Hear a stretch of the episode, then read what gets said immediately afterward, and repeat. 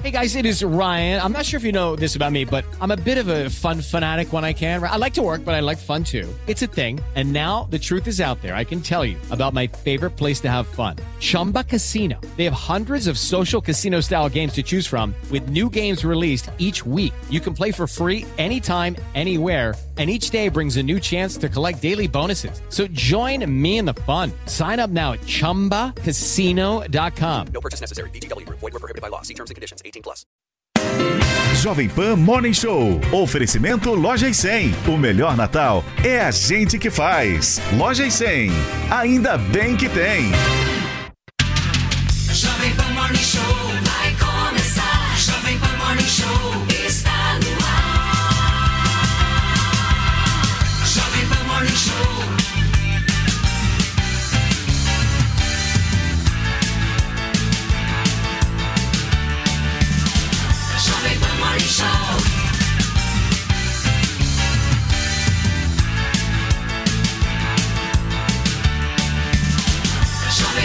Show. Fala, minha excelência! Ótima terça-feira para vocês que nos acompanham aqui na programação da Jovem Pan News. Tudo bem, gente? Tudo certo por aí? O Morning Show de hoje está começando e nós vamos falar sobre a noite de terror. É isso mesmo que aconteceu em Brasília. Terror. Indígenas e manifestantes revoltados com a prisão do Chavante Sererê foram para as ruas protestar e aí, como vocês estão vendo nas imagens, teve muita confusão. Ônibus foram depredados e carros foram incendiados. Nós vamos falar sobre esses protestos e também conferir como é que está a situação por lá agora, 10 horas e 2 minutos da manhã de hoje.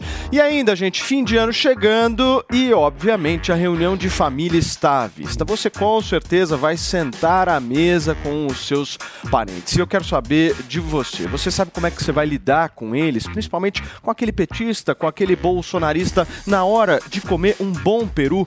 A psicóloga Pamela Magalhães vai estar ao vivo aqui com a gente, dando dicas de verdadeira sobrevivência para as festas de fim de ano que estão se aproximando. Então vem com a gente até o meio-dia. Eu conto muito com a sua audiência neste programa que muitos, Paulinha Carvalho, Diga. falam mal, mas estão aqui assistindo, certo, meu amor?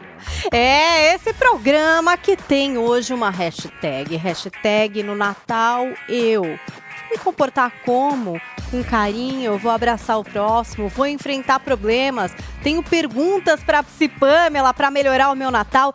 Participe do nosso Morning Show com a hashtag no Natal eu. Muito, muito bem, gente. Vamos começar então o programa de hoje. Afinal de contas, ontem à noite, que treta que rolou em Brasília, uma noite de pesadelo, gente. A prisão temporária do indígena José Acácio Sererê Chavante, por determinação do ministro Alexandre de Moraes do Supremo Tribunal Federal, desencadeou vários e vários protestos. Ônibus foram queimados, carros depredados, teve confronto entre indígenas, manifestantes e a polícia. Os policiais usaram bala de borracha, gás lacrimogênio e jatos de água. Cenas assustadoras que nós estamos vendo agora aqui na Jovem Pan News, imagens da nossa equipe de jornalismo que trabalhou ontem a madrugada inteira para trazer o acompanhamento minuto a minuto de tudo que acontecia por lá ontem à noite. As pessoas revoltadas com a prisão de- desse chavante tentaram inclusive invadir a sede da Polícia Federal. A confusão seguiu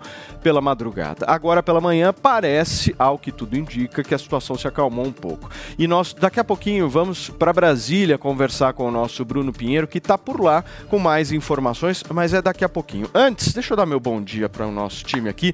Meu querido Felipe Campos. Bom dia, bom Tudo dia. bem, lindo? Eu tô bem, Ursão. Firme e forte. Ó, feliz, só me olhar. Você é o meu sererê. Ah! Chavante. Se for preciso, eu vou pra rua te defender. Ai, que delícia. Eu vou. Olha que maravilhoso. forte. Temos o nosso querido Fernando Conrado já conectado por aqui e hoje, como nosso convidado, eu queria apresentar para vocês o advogado e especialista em negociações, sabe por onde, Paulinha Carvalho?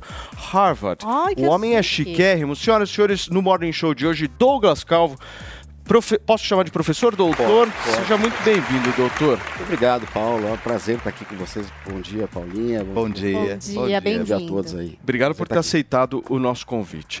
Gente, vamos começar, Conradão. Me explica aí essa treta de ontem que rolou. Afinal de contas, está todo mundo querendo saber o seguinte: o que está rolando nas redes sociais, inclusive alguns apoiadores do presidente Jair Bolsonaro, estão cravando que essas pessoas que foram lá e depredaram ônibus, incendiaram, tentaram invadir a sede da Polícia Federal, seriam invasores, eh, seriam eh, infiltrados de esquerda nessas manifestações. Com que base você acha que dá para cravar isso? E se dá para cravar isso? Cara, eu mandei uns vídeos para a produção aí que circularam ontem, porque olha só, a gente tem que enxergar o cômputo geral, tem uma conta que não fecha. A gente tem um monte de vovô na, na frente dos quartéis e durante 40 dias nada de errado aconteceu. Os caras vão para frente do Palácio da Alvorada rezar com o presidente. E aí, de uma hora para outra, a gente tem no mesmo dia, que é a posse do Lula, que tem representantes ali, apoiadores do Lula na cidade, acontece uma loucura dessa a gente tem que ver assim, ó, a- o símbolo da justiça é a balança. É, aí a gente está vendo uma mão pesada nessa balança, desequilibrando a balança de uma maneira muito clara. Ontem a gente teve, por exemplo, lá na posse do Lula, o Alexandre de Moraes chamando os manifestantes de covardes. Pô, ele coloca snipers em cima dos prédios da esplanada e chama os manifestantes de covardes. Daí ele diz que a perseguição vai continuar e será per- permanente, o Poder Judiciário vai arrepiar cada vez mais hoje.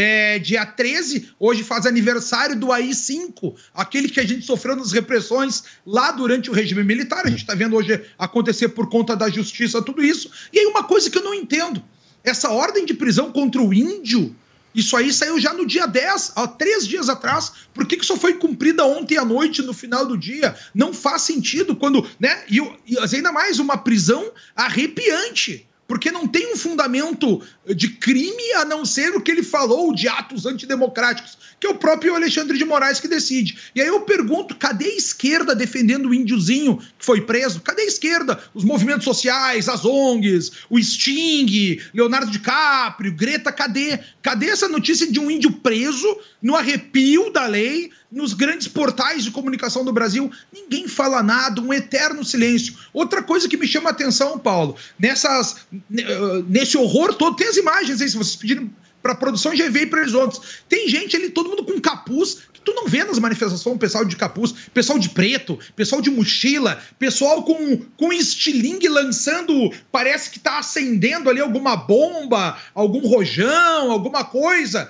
para lançar, pessoal quebrando os carros em sequência, um atrás do outro, pessoal com combustível botando nos, nos veículos e queimando aleatoriamente. Essas coisas não fazem sentido. A gente não viu isso acontecer durante 40 dias. Outra coisa, tem, cadê os presos dessa manifestação? Isso eu quero saber. Eles botaram ontem a polícia, saíram todo mundo. Cadê os presos? Eu quero saber cadê os presos, como é que eles foram averiguados, de onde é que eles saíram, o que foi que eles fizeram. Porque na prisão desse índio, se vocês colocarem, passei para produção também, no momento da prisão, eles estão ali, ó, ó, índiozinho, tu vai ser preso. Aí tá todo mundo, pô, pra que fazer isso com índio? Nada a ver, seus filhos têm que ser protegidos. Aí todo mundo senta no chão, a manifestação de quem tá verdadeiramente contra o índio, né, ali defendendo o índio, eles estão sentados no chão. Então a gente está vendo uma coisa que a conta não fecha. A gente tem que procurar todas essas informações aí, porque até ontem teve uma coisa que me chamou muita atenção na posse do Lula ali, quando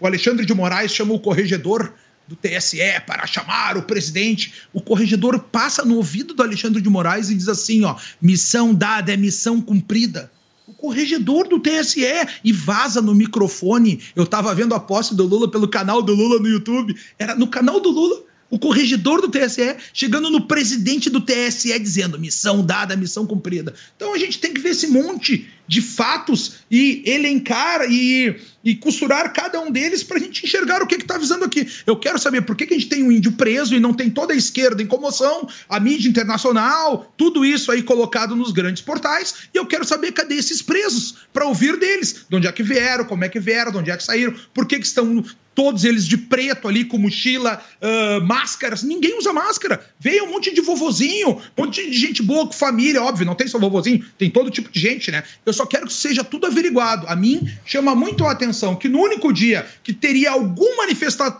uh, manifestante do PT na cidade, em prol da, do momento da diplomação do Lula, a gente tem um evento desses a partir de uma prisão que foi determinada há dois dias atrás e que acontece na surdina, né? Num final de tarde, num dia de grande comoção como essa aí, Paulo. Muito bem.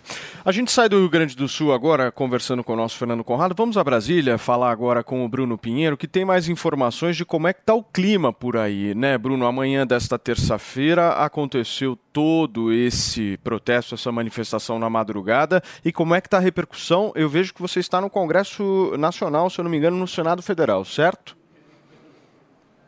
Exatamente isso. Você um ótimo dia. Quem nos acompanha, sempre uma honra, uma alegria. Era por volta de 5 horas da manhã quando esses veículos incendiados começaram a serem retirados aqui na região do eixo, na capital federal. Ao todo foram oito veículos, são cinco ônibus entre esses veículos também que foram incendiados e um chamou atenção, uma tentativa de empurrar de cima de um viaduto, inclusive. Imagens recuperadas de ontem, imagens de hoje na parte da manhã, quando esse veículo foi retirado, foi totalmente comprometido, não tem como usar mais de fato essa estrutura totalmente comprometida após ser incendiado. Um outro veículo foi incendiado na frente de uma sede da Polícia Civil aqui na região da Asa Norte, na região de um shopping também. Diversos clientes do shopping, inclusive, ficaram ilhados ali porque ficaram cercados no interior de diversas lojas, restaurantes, não conseguiam se retirar lá. E quando chegaram, seus veículos estavam incendiados. Isso tudo aconteceu na, na numa uma sede da Polícia Federal, bem na frente da sede da Polícia Federal, por volta de 8h40 da noite de ontem, quando esse enfrentamento começou. Homens da Polícia Militar que estavam de folga, inclusive foram chamados para tentar reforçar esse efetivo, para tentar enfrentar esses homens. Cerca de 200 pessoas acabaram agredindo, é, atirando contra os militares, os profissionais que estavam ali, as forças de segurança. O cenário que a gente vê hoje é um reforço, né? Algumas avenidas interditadas, alguns ônibus evitaram de rodar, um atraso de cerca de uma hora. Isso dificulta muito o horário de quem acorda cedo, né? Aquela incerteza. Hoje o ônibus vem, não vem, e aí acabou que a gente viu essa movimentação.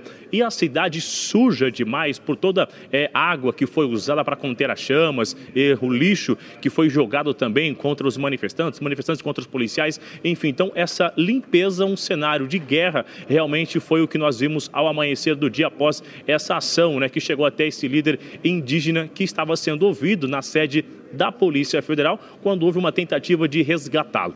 Eu estou aqui no Senado Federal, daqui a alguns minutos haverá uma entrevista coletiva sobre o orçamento, sobre a equipe do governo Lula e antes mesmo da entrevista eu conversei com o, o relator do orçamento, que é líder ali, aliado do, do governo eleito, Luiz Inácio Lula da Silva e fiz um questionamento a ele, se ele viu as manifestações, se ele viu esse enfrentamento ontem, esse movimento de guerra que aconteceu. Ele disse que ficou ontem à noite no, no quarto, ficou fechado, que não estava sabendo de nada. Mas aparentemente é somente o, o senador relator que não está sabendo, porque o assunto circulou totalmente aqui na capital federal. E logo na sequência a gente vai chamar um vídeo que esse vídeo nos causa, é, nos chama a atenção, porque quando esses homens atiram esse fogo, um dispositivo contra esse ônibus, eles começam a falar o fora Jair Bolsonaro durante duas vezes. Eles repetem duas vezes ali ordem contra o atual presidente da República. Isso é um, uma forma de falar da oposição, né? De apoiadores do governo Lula que usaram isso durante a campanha eleitoral e a gente acabou ouvindo isso durante esse ônibus incendiado. Esse é um resumo do que aconteceu e do que está acontecendo ainda nesta terça-feira, início de semana aqui na capital federal, viu, Paulo? Muito bem, Bruno, obrigado pelas suas informações. Vamos assistir então esse vídeo que o Bruno Pinheiro acabou de citar para a gente.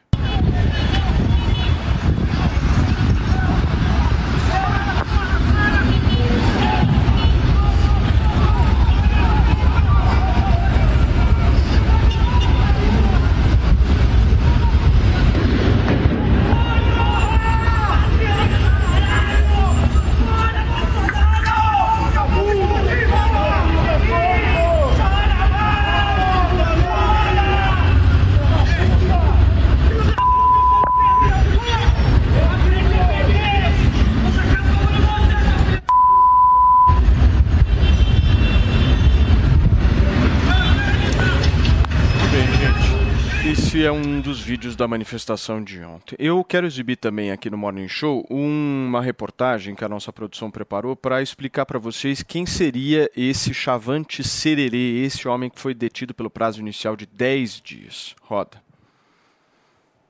Nas redes sociais, o cacique José Acácio Sererê Chavante se apresenta como pastor evangélico e missionário da Associação Indígena Bruno Omori Dunhuie. Filiado ao Patriotas em 2020, o cacique foi candidato a prefeito de Campinápolis, no Mato Grosso, município que fica a cerca de 650 quilômetros de Cuiabá, na capital. Mas ele acabou tendo apenas 689 votos num universo de quase 17 mil habitantes e acabou não sendo eleito. Mas desde que saiu o resultado das eleições presidenciais com a vitória de Lula, o indígena ganhou evidência nas manifestações. Em vídeo recente, durante um ato em Brasília que circulou nas redes sociais, ele enfatizou que o presidente Lula não iria tomar posse. Lula não vai tomar posse! Mesmo vídeo, Sererê Chavante também pede a saída do ministro do Supremo Tribunal Federal, Alexandre de Moraes. O Alexandre de Moraes! Ou ele pede. Ou ele pede a saída. Ou ele renuncia do cargo da Suprema Corte. Ou eu pego ele no pescoço e tira ele. O cacique tem 42 anos e é natural de Pochorel, em Mato Grosso. O município tem 4.706 hectares de terras demarcadas para os indígenas que vivem por lá desde o século XIX. Muito bem, gente. Está aí o perfil do cacique Sererê, esse homem que foi detido ontem pela Polícia Federal. Doutor Douglas, por favor, me contextualiza aí a tua avaliação, como é que você está enxergando esse momento todo. Bom, Paulo, a primeira coisa que, que me chama a atenção, e acho que qualquer operador do direito, é por que, que o STF expediu uma ordem para prender um cidadão comum? Já que é, o STF não tem competência, ele trata, quem te, o, o, STF tem competência para processar e julgar pessoas ligadas ao governo, governo federal. No caso de um índio e de uma ameaça, né, que na verdade é o que ele, a, a maior gravidade do que nós vimos aí, a linguagem figurada, vou pegá-lo pelo pescoço. Eu não, na, na, primeiramente, não cabe ao STF esse tipo de coisa, então causa muita estranheza. E isso, inclusive, dificulta a própria defesa dele, porque na verdade ele já está em última instância para quem ele vai correr para o pleno, um habeas corpus. Então vai ficar 10 dias preso em prisão preventiva. A prisão preventiva em si, para ser concedida, ela já tem uma série de critérios que não foi visto também por é, nenhum dos juristas né, é, que, eu, que eu conversei e nem os que eu ouvi falar, é, inclusive o professor Capês. Então, é, são duas aberrações das que já vêm ocorrendo, né, é, pelo, pelo já vem sendo cometidas pelo ministro e que vem nos deixando cada vez mais atônitos, porque o Estado Democrático de Direito, aí sim, é que está sendo atacado. Ah, se nós observarmos ah, ah, numa linha do tempo, o, há 43 dias manifestantes estavam de forma pacífica, sem nenhum tipo de tumulto, é, demonstrando sua insatisfação. O índio teve sua ordem preventiva determinada na sexta-feira, dia 10. E ontem, justamente na solenidade de posse, da, da diplomação do, do, do, do presidente eleito, houve a determinação de prisão dele. E ato contínuo, se você assistiu, nós assistimos os vídeos, os vídeos é, é, possível verificar que quem estava com o índio não, não eram mais do que 10 pessoas. E, de repente, surgiram, é, quase que num roteiro é, é, é hollywoodiano, as pessoas que começaram a atacar o ônibus de forma coordenada e os carros. Então nós vemos que, na verdade, ali houve uma criação, ou foi criado um, um cenário de, de guerra para é, justificar e, na verdade, a meu ver, para poder é, criminalizar esses manifestantes que estão há 43 dias, é, colocando como causador esse, esse, essa suposta revolta é, por conta do que da prisão do índio, entretanto nenhuma relação tem. Então, juridicamente é uma aberração porque não tem competência para isso. A prisão preventiva não é cabível nesse caso. A ordem de prisão, é, eu li na petição 10726, é, salvo me engano, ela diz que é, para primeiro porque o pedido da PGR você não consegue acessar. Em todos os lugares que eu procurei, no STF, não consigo ver qual é o pedido de prisão para ver foi, quais foram as provas, quais são os elementos em que ele se baseou. Porque o que a gente tem é que o ministro se baseou nas notícias amplamente divulgadas na mídia. Mídia não é prova, a gente está falando de direito, a gente precisa ter prova.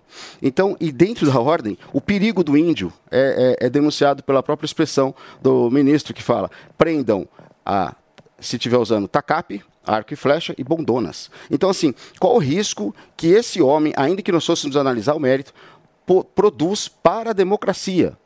Nós vimos que é uma pessoa simples, de, de- de- de- com dificuldade até de se comunicar, e que não, não tem efetivamente uma, uma- um risco para a democracia. Ô, doutor, mas isso não seria muito subjetivo? Porque, por exemplo, você pode, e a gente já viu, eu pelo menos já vi em outros países ameaças democráticas, por muitas vezes colocando pessoas simples à frente, sendo financiadas por grandes eh, empresários, grandes financiadores por trás. Ou seja, inclusive nesse caso específico desse índio, eh, há um produtor rural que financiou a ida dele a Brasília. Né? Então ele, ele não está lá eh, apenas eh, por conta própria certo? Sim, certo. Mas o, o direito ele deve privilegiar, ele na verdade ele tem por obrigação tratar do que tem de fato. Então o risco tem que ser, o perigo tem que ser real. Então se há efetivamente esse risco, por que, que não se põe as provas? Por que, que não se deixa aberto esse, essa, esse pedido da PGR com as provas que, que foram produzidas contra ele?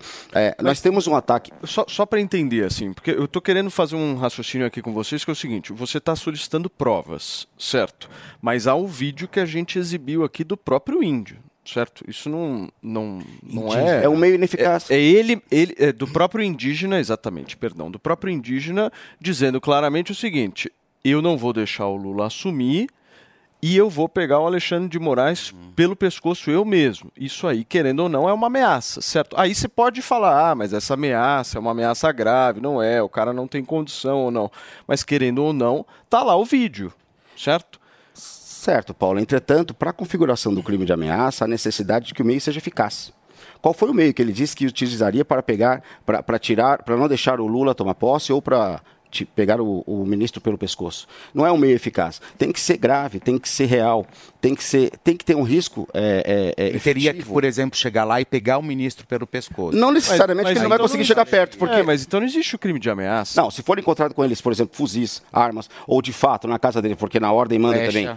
É, é, flecha, mas coisas efetivas, né? até uma flecha. Mas não há esse, esse perigo real. Porque a gente sabe. Por que, que não há um perigo real contra o ministro? Porque, primeiramente, que ele não jamais vai conseguir chegar perto do ministro e pegá-lo pelo pescoço.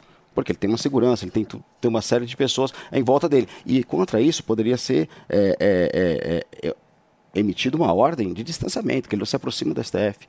Então não há necessidade disso. O que mais me preocupa é a intromissão do STF em todos os assuntos que, na verdade, extrapolam a sua competência.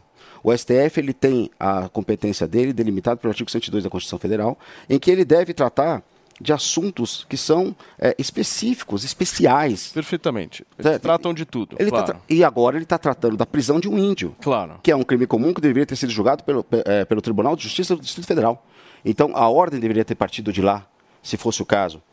É, então, esse tipo de aberração é que dificulta. Então, nós já sabemos que para esse inquérito, se é que ele existe, como é que o, o advogado desse índice, se é que ele vai ter condições de contratar um advogado, é, pra, é, vai ter acesso a esse inquérito para elaborar uma petição, até isso acontecer, já passaram esses 10 dias. Tem pergunta, Paulo? Não, eu vou só trazer complementos aqui em relação à discussão, até para o Douglas também poder argumentar, o Conrado depois, enfim, é, em relação àquele documento de petição da PGR. Eu vou ler aspas aqui para trazer exatamente o que eles colocaram ali. Então, a, a manifestação em tese criminosa e antidemocrática revestiu-se do claro intuito de instigar a população a tentar, com o emprego de violência ou grave ameaça, abolir o Estado Democrático de Direito, impedindo a posse do presidente e do vice-presidente da República eleitos. No que eu entendo aqui, então, também é a incitação de populares, né? E a inflamação de outros para agir no sentido dessas falas que ele fez. E aí, em relação ao que determinou o Moraes,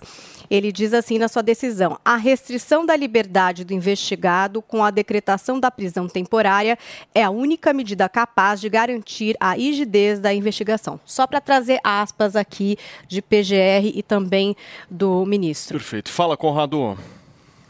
Não, o arrepio que a gente vê, acho que o doutor falou muito bem dessa série de arrepios que a gente tem por conta da, da nossa Suprema Corte. Quer ver? Vou trazer dois, duas coisas que a gente viu ontem, tá?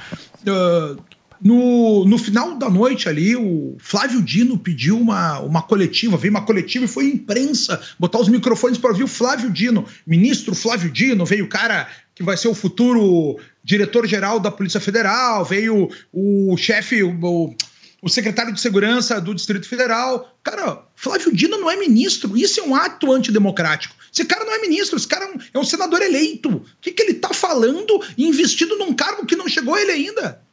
Ele só vai ser nomeado num cargo depois do 1 de janeiro. O que, que a gente está ouvindo esse cidadão? Tu entende o, o, o, absurdo? Quer ver mais um absurdo de como essa balança tem uma mão pesada de um lado? O outro cidadão, sem ser esse da gravata amarela aqui, o outro ali que não apareceu, Andrei Gonçalves, acho que é Andrei Gonçalves, Andrei Rodrigues, o, o nome dele. É o chefe de segurança do Lula durante a campanha. Ele vai ser nomeado o diretor da Polícia Federal. Está sendo cotado para isso. Aconteceu a mesma situação lá com o Bolsonaro. Tinha o chefe da sua segurança, que era o Ramagem, e ele tentou botar como chefe de diretor da Polícia Federal. O STF não autorizou. E é uma prerrogativa constitucional do presidente. Dizer quem vai ser. Não tem problema o Lula botar esse cidadão. Agora, por que, que o STF interferiu isso lá com o presidente? Então vocês entendem que a gente tem dois pesos e duas medidas? Então isso tem que ficar claro. Flávio Dino, olha só, a gente tem hoje no Ministério da Justiça um comunista. Meus amigos, lugares do mundo, Polônia, acabei de voltar da Polônia. Se tu usar um símbolo comunista, foi esse martelo, tu vai pra cadeia. Tu não pode dizer isso publicamente, porque lá isso é nivelado no mesmo no mesmo nível que o nazismo. Aqui no Brasil deveria ser proibido o Partido Comunista, porque ele fere a soberania nacional. O objetivo do comunismo é acabar com as fronteiras nacionais. E aí vocês vão botar um super Estado comunista, quais foram as maiores, qual foi o maior erro, terror que já tivemos, que nós já tivemos na vida? Não foi de um cidadão, foi dos superestados. Olha o que o Stalin fez na União Soviética, um superestado comunista matou milhões de pessoas. Olha o que a revolução cultural tem um apelido bonitinho, né? Lá do Mao Zedong, quando acontece na China, super Estado comunista, vocês não. Tá tudo diante dos nossos olhos e a gente está normalizando esse vídeo do pessoal botando fogo. Todo. Olhem! É o pessoal de capuz o pessoal de máscara, tem um que põe fogo e troca de camisa, tá a cena ali gritando, fora Bolsonaro. Eu não entendo o porquê que essa legenda aqui embaixo fala, ah, prenderam o índio e os manifestantes quebraram tudo. Tem que dizer quem são os manifestantes, ou se não trazer a dúvida ao nosso telespectador. Se não é mais um problema que a gente vai ter aqui, fica sempre a, a, a mesma narrativa. A mim me incomoda da mesma forma como incomoda o doutor que que vem nos, Douglas. nos trazer mais Doutor informações Do- hoje. Douglas, doutor Douglas.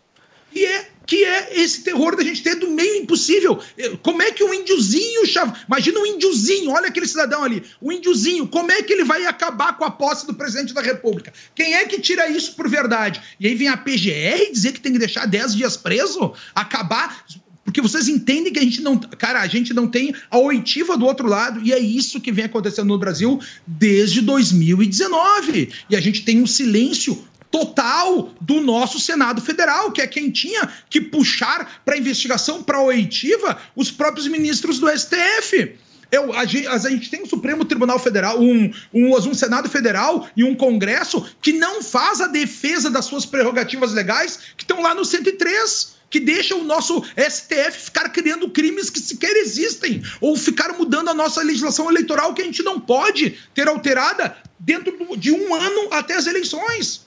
A gente não tem o, o, o 4911 da Constituição, que é o dever do Senado defender o seu poder legislativo. Na, o, o Senado, o Congresso Nacional, não está acontecendo. A gente está num desequilíbrio total no Brasil. E a gente tem que trazer essas informações. Parabéns à Jovem Pan que botou esse vídeo aí do pessoal botando fogo e dizendo fora Bolsonaro. Assim como a gente tem outros vídeos que eu enviei aí, que tu vai ver o pessoal quebrando um carro atrás do outro, todo mundo de preto. Até tem o pessoal de verde e amarelo que olha e fica meio apavorado. Ô, o que que tá acontecendo? Porque quem foi lá defender o índiozinho, que tem esse tem, tem esse vídeo também aí, todo mundo pacífico, perguntando, pô, deixa disso, vamos prender um índiozinho por quê? Vamos pensar no nosso futuro.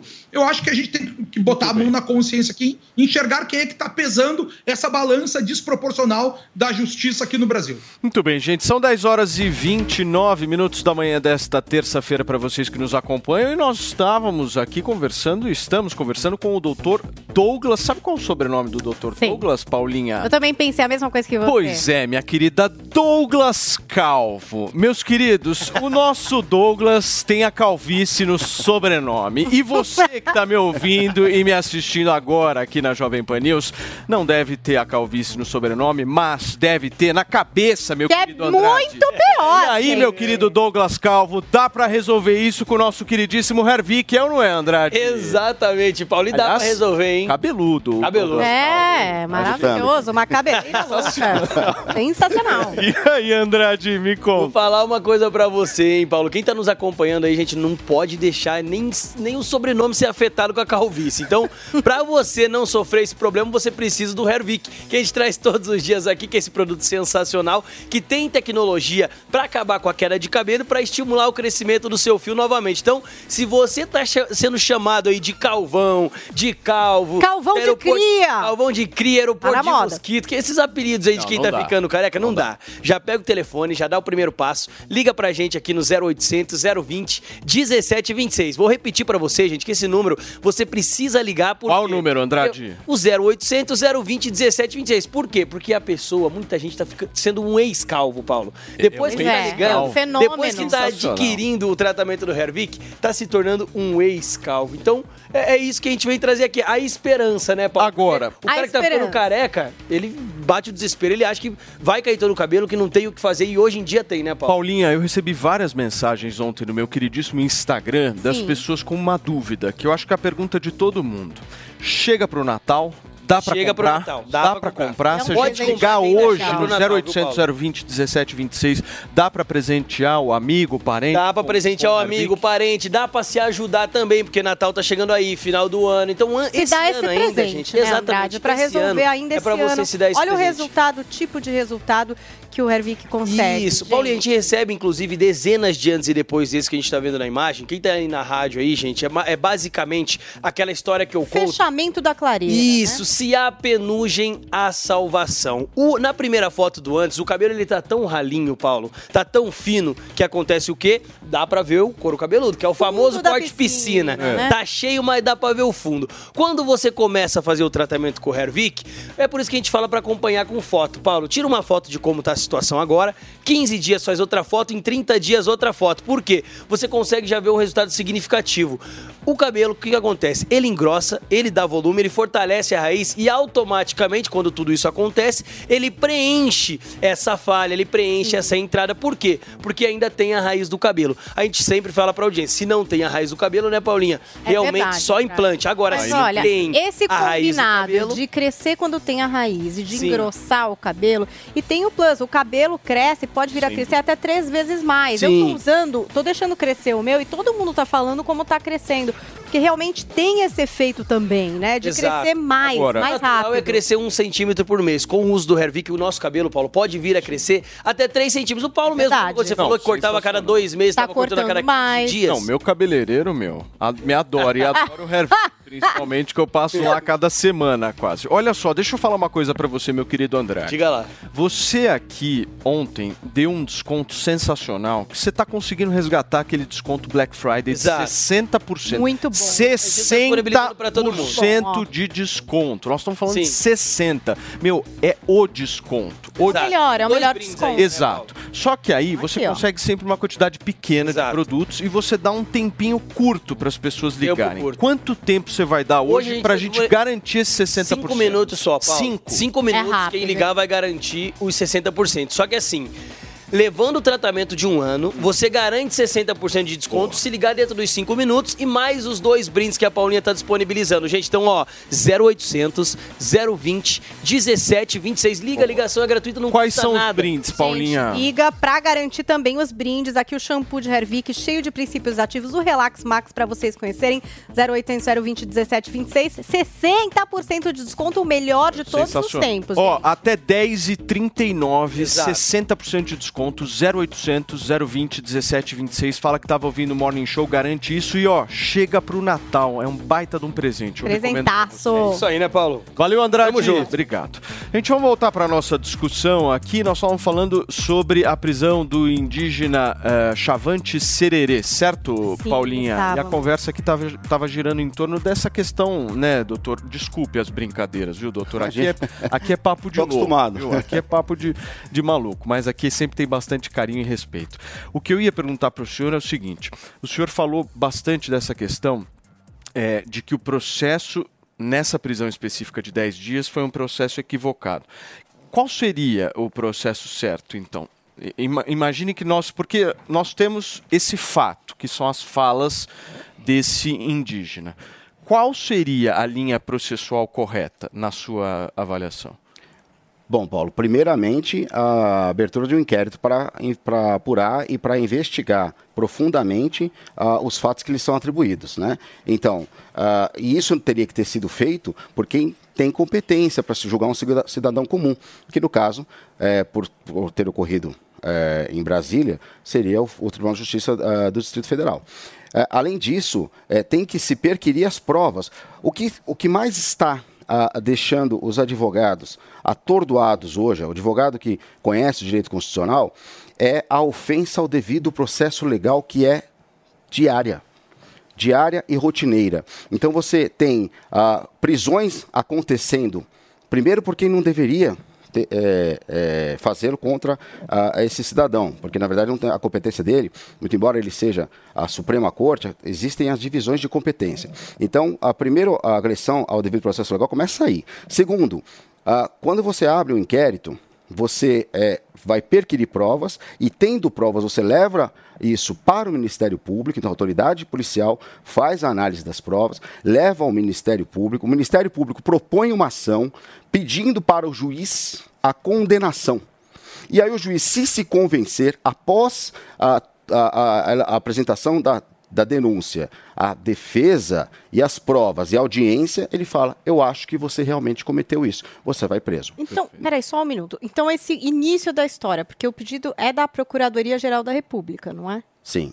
E por quê?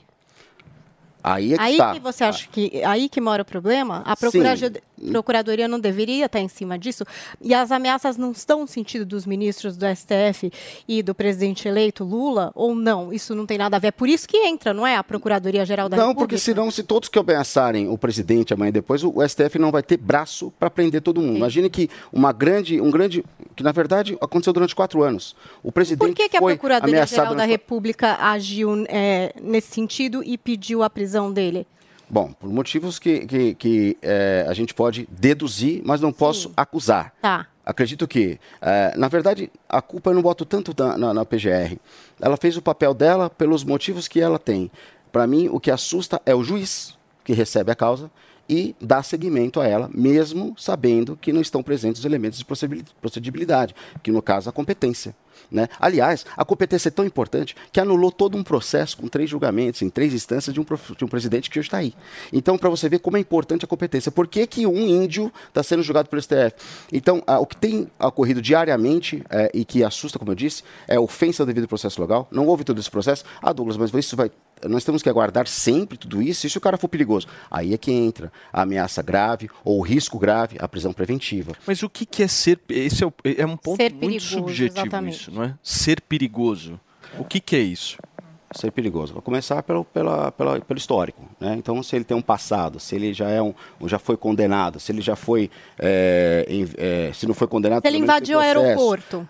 É. Invasão de aeroporto. E o que, que ele fez quando ele invadiu o aeroporto? Sim, Qual é o sim. crime de invadir Não, é que eu tô trazendo aqui coisas que já aconteceram. Sim, que foi levantado. dele. É. Isso, inclusive num parque, também no shopping. Eu, eu vi, inclusive são esses os elementos, e é isso que me assusta, porque eu fiquei procurando, falei, o que esse cara, qual o risco desse cara para o presidente ah, eleito ou para o Alexandre de Moraes, né? Eu tenho, então, é, eu tenho, Por favor, eu tenho Felipe uma Campos, pergunta. é, eu tenho uma pergunta, pro, inclusive uma pergunta pro próprio Conrado. Por favor. Conrado, é o seguinte, querido. Não sei se primeiro bom dia. Eu acho que uma das grandes, das, das grandes causas aí da, da própria campanha do PT foi justamente né, é, é, proteger os indígenas, né, fazer absolutamente tudo tal. Como que você vê justamente tudo isso vindo na contramão quando eles pegam, eles simplesmente aprisionam um indígena e colocam o cara ali atrás das grades como se nada tivesse acontecido e de uma forma extremamente cá entre nós, né, na minha opinião, completamente arbitrária que não tem nenhum sentido.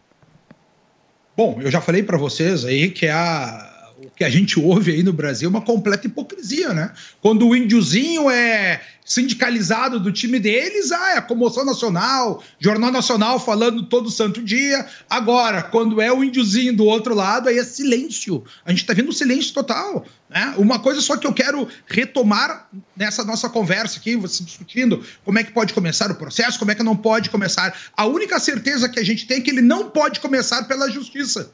A justiça, ela responde as perguntas, ela não age de ofício numa prisão dessa forma. Então, quem tinha que fazer alguma denúncia se existia um crime, ou é a polícia, ou é o Ministério Público, ou é alguma requisição. A justiça não pode começar por si mesmo um processo se colocando como investigador se colocando como acusador e só colocando como juiz que vai determinar a prisão. Isso é um absurdo. E essa prisão já foi decretada lá no dia 10. Por que, que só foram executar ontem à noite, no, no, no apagar das luzes? E quando eu vejo essa legenda aqui dizendo indígenas manifestantes revoltam com a detenção do Chavante, isso é uma coisa. Agora, essas outras imagens de ônibus pegando fogo, vocês viram os caras gritando ali, fora Bolsonaro? Por que. que- outra coisa imagética, eu aposto um dedo, começa a entrar, se daqui a pouco vai aparecer esse ônibus queimado na capa de todos os jornais. Por que, que os bombeiros não foram apagar o ônibus? Eu não entendo. Ah, tem outros casos pela cidade. Ok, mas por que, que não foram apagar esses ônibus? Vai ser a capa dos jornais. Imageticamente, é muito importante para falar que bolsonaristas atacaram, porque essa narrativa que tá aqui embaixo, de manifestantes que se revoltam com a prisão do Tererê ali, isso aí é. Já lotou as redes Sererê. sociais. É, azar. Tererê é a cara. bebida. Tererê é lá na Bahia. É, e não, e tererê é bebida, coloca, coloca no cabelo. tá tudo certo. tererê é, é Tá você certo. toma na, na, na cuia. Ah, mas isso é secundário, mas isso, mas isso é secundário pra vida. Ah, ah, quanto a essa questão aqui que a gente tem que levar, a esquerda veio com a narrativa pronta ontem. Acontece a prisão do índio, o pessoal vai ali pra frente da polícia, a mulher do cara se revolta, começa uma quebradeira generalizada na cidade. Um fo... Cara, tem vídeos importantes que eu já mandei pra produção aí, do pessoal simplesmente botando fogo de carro a carro. Um grupo encabuzado, um grupo de mochila, um grupo botando funda com explosivo na funda, um, um, um, um grupo. Não, deixa eu só finalizar aqui, quebrando carro por carro. O e aí eu Conrado é pergunto, a narrativa pronta. É extrema. O Conrado ele é extremamente, é, é, como se diz, competente dentro desse assunto indígena. Eu fiquei abismado. Ficou? Fiquei. Conradão, deixa eu só te falar uma coisa, meu querido. Desculpe te interromper, detesto fazer Tudo isso, certo. você sabe muito bem. Eu só preciso ir para um rápido intervalo comercial, porque o nosso tempo está estouradíssimo. E aí, meu amigo, intervalo comercial, quando estoura, você sabe muito bem. Aí o Xandão vem para cima, turma, são 10h43, a gente já volta. Jovem Pan Morning Show.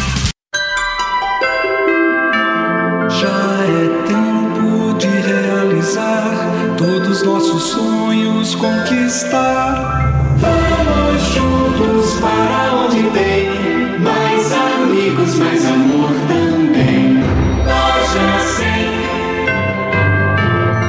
Esperança vem para ficar. Confiança logo vai chegar. Vida boa vem chegando, vem. Cheia de alegria,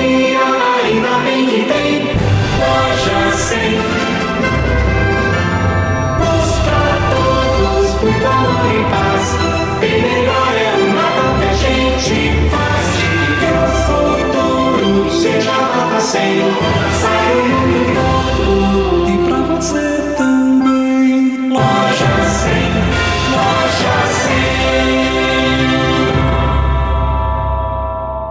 Sabia que quem tem um nível avançado de inglês pode aumentar em até 61% o seu salário? Com o curso de Inglês New, você pode conquistar aquela promoção que tanto sonha ou ainda trabalhar fora do Brasil. São mais de 200 aulas gravadas, além de conteúdos ao vivo toda semana para você interagir com o professor. Venha fazer parte do time de mais de 12 mil alunos que transformaram suas vidas através do inglês. Acesse a newcursos.com.br e garanta já a sua vaga. Os principais assuntos. A notícia de última hora. Está na Jovem Pan News. No restaurante A Bela Sintra, a verdadeira gastronomia portuguesa vai encantar seu paladar. Para pedir de entrada, salada de gambas com aspargos empanados com amêndoas. Sugestão de prato principal: o delicioso misto grelhado do mar com molho picante. Ou a lagosta a termidor com arroz puxado. E de sobremesa, trio de doces conventuais. Restaurante A Bela Sintra. Rua Bela Sintra, 2325 Jardim Paulista.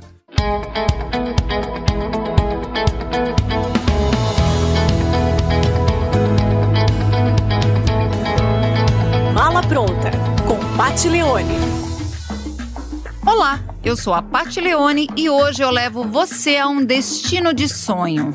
Faltando poucos dias para o início da Copa do Mundo de Futebol, o programa Mala Pronta embarcou rumo ao Catar para desvendar os mistérios do país que será palco da maior festa esportiva do mundo.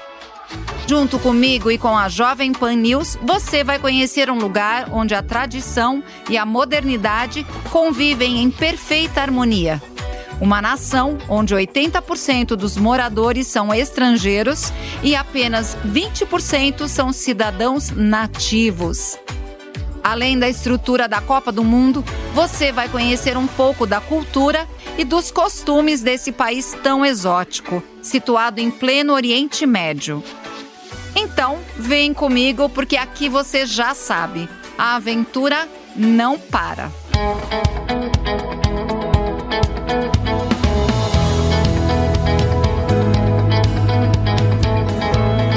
Mala pronta com Pat Leone. Eu queria te agradecer, doutor. Sei que o seu tempo é super escasso. Muito obrigado pela sua participação aqui no Morning Show de hoje e volto sempre. Eu que agradeço, Paulo. Foi um prazer estar com vocês e até uma, uma próxima oportunidade. Muito obrigado, doutor. Obrigado. Conradão, aqui é o seguinte, meu querido. Paulinho te interrompe, mas o Paulinho te entende e te passa a palavra de novo, querido. Ah, maravilhoso. Paulo, obrigado, obrigado. Não, Ah. mas eu, eu quero trazer esse cômputo geral das informações para a gente abrir bem, bem os olhos com o que, que está acontecendo. Ontem a gente teve essa bela narrativa. Vem o. Vem o é, é a diplomação do Lula, vem o Alexandre de Moraes, em primeiro lugar vem o corregedor dizer no ouvido, ó, missão dada é missão cumprida. Vaza no áudio, todo o Brasil escuta isso. Vem Alexandre de Moraes dizer, chama todos os manifestantes de covardes, de terroristas. Depois ele diz que a perseguição vai ser permanente. Depois disso a gente tem uma prisão que já havia sido decretada dois dias atrás, acontecer no final da noite. Parece que nas cercanias da saída do Palácio da Alvorada, onde estava todo mundo rezando com o presidente Bolsonaro às 18 horas para tirar a bandeira ali. Depois começa um caos generalizado com imagens de pessoas quebrando na sequência todos os carros, botando fogo na sequência todos os carros. E olha, só, os brasileirinhos estão botando essa imagem aí. Os caras estão caminhando de braços cruzados, de verde e amarelo. Ó. Quem vai ver botando fogo em tudo isso, se as imagens chegarem aqui, é o pessoal aquele do capuz, da mochila, gritando fora Bolsonaro. Isso tudo tem que ser investigado. Cadê essas pessoas presas? Por que, que a polícia não prendeu? Por que, que a polícia já não tá? Ó, nós prendemos. Não, no- na noite de ontem foram presos 32 manifestantes. E eles são de tal e tal e tal lugar. Ontem, aquele sec- secretário de segurança que aparece nessa mesma entrevista coletiva por um ministro que não é ministro, né? Pelo chefe de segurança do Lula. E mais o cara ele dizendo, não, esses manifestantes estavam todos lá no QG. A narrativa que vocês vão ver agora é querer acabar com as manifestações nos QGs. É isso que a gente está vendo acontecer. E a esquerda vem em polvorosa para botar essa mesma legenda que está ali embaixo. Ó. Manifestantes se revoltam com o chavante e quebram tudo. É, é inacreditável. É a mesma coisa que a esquerda está dizendo é o que está escrito lá embaixo. Vocês não têm dúvida. Tipo, eu tenho dúvidas do que está acontecendo. Não estou falando que é só gente. Ah, tem só gente pró-Bolsonaro ou contra Bolsonaro. Mas eu não sei. Eu quero um esclarecimento cada vez maior. Eu só tenho dúvidas e trago aqui para vocês. E a narrativa veio em enxurrada. Para mim, é um desenho muito bem orquestrado que a gente está vendo. E o que é triste para a população, Mas, né? Conradão, O que é- deixa eu te fazer uma pergunta, até buscando compreender, porque é, você está você tá colocando aí do ponto de vista de que pô, podem ter tido infiltrados nessa manifestação. Isso é um ponto de vista. Agora, vamos tentar fazer um outro tipo de raciocínio. As pessoas estão há 40 dias acampadas lá em Brasília, em outras cidades. Pacificamente. Pacificamente, beleza. Mas elas estão há 40 dias, num puta de um sol na cabeça, sem o líder delas, por muitas vezes, dar uma única palavra de liderança ou de encaminhamento ou de qualquer tipo de comunicação. 40 dias nós estamos falando. Essas pessoas, muitas delas, perderam os seus empregos, brigaram com as suas famílias, enfim, elas simplesmente estão se doando por aquilo que elas acreditam de noção de pátria. E eu respeito isso, respeito plenamente isso. Posso até discordar do meio que essas pessoas estão querendo fazer isso, mas eu respeito que essas pessoas, meu, elas estão indignadas de alguma forma com os caminhos que o Brasil está tomando. Ponto. Agora, será que não era previsível que manifestações assim, 40 dias as pessoas largadas assim, na porta de quartéis, abandonadas assim da maneira como elas estão, uma hora isso resultasse em violência? Eu pelo menos penso assim, não é possível. É um índice de estresse absurdo. O índice né? de estresse dessas pessoas deve ser, obviamente, altíssimo. Nós estamos falando, gente, de mais de um mês das pessoas paralisadas. E outra, as pessoas paralisadas sem nenhuma Não, liderança. paralisadas e na expectativa. Na expectativa. Agora, deixa eu só interromper. Desculpa, turma. Aqui Link ao notícia ao vivo é assim. Eu já te passo a palavra, Conradão, porque eu quero conversar com você disso. Mas antes, o senador Marcelo Calero, que está discutindo a PEC da transição no Senado Federal, está dando uma entrevista coletiva ao vivo e a gente acompanha aqui na Jovem Pan. esclarecendo de maneira bem transparente tudo aquilo que nós tentávamos fazer, estávamos com a intenção de fazer e agora que fizemos. Então, quero aqui agradecer ao presidente Celso Sabino, que me indicou como relator do orçamento, ao nosso líder Eduardo Braga, ao presidente Rodrigo Pacheco, aos relatores setoriais das 16 áreas temáticas que fizeram um trabalho extraordinário e que, em cima desse trabalho, eu pude fazer o relatório final e agradecer a todos os membros da, da CMO, da Comissão Mista de Orçamento, que não se furtaram às suas responsabilidades de trabalharem para que a gente pudesse chegar ao que chegamos ontem à noite com o nosso relatório final. Eu distribuí minha assessoria de comunicação, distribuiu a todos vocês essa planilha que eu fiz do próprio punho, mostrando que todas as áreas da administração pública foram contempladas. Fizemos isso com o maior senso de responsabilidade, de equidade, de transparência. E disse a vocês e repito, sem a aprovação da PEC, que foi aprovada por ampla maioria no Senado Federal, que nós esperamos que seja aprovada de hoje para amanhã na Câmara dos Deputados, nós não teríamos um orçamento que deixasse o país funcionando. E digo mais: qualquer que fosse o presidente da República eleito, se chamasse Lula, ou Bolsonaro, ou Simone Tebet, ou Ciro Gomes, ou Soraya Tronic, isso não é uma questão de governo e nem uma questão de presidente, isso é uma questão de Estado. O Brasil não funcionaria com o orçamento que foi mandado pela, pela economia para o Congresso Nacional. É um orçamento absolutamente inexequível. Agora, a PEC, que expandiu o teto de gastos em 145 bilhões de reais, trouxe então a solução para o programa social Bolsa Família. Eu quero lembrar aqui que são 21,6 milhões de famílias brasileiras, não são pessoas, são famílias brasileiras que recebem todos os meses 600 reais.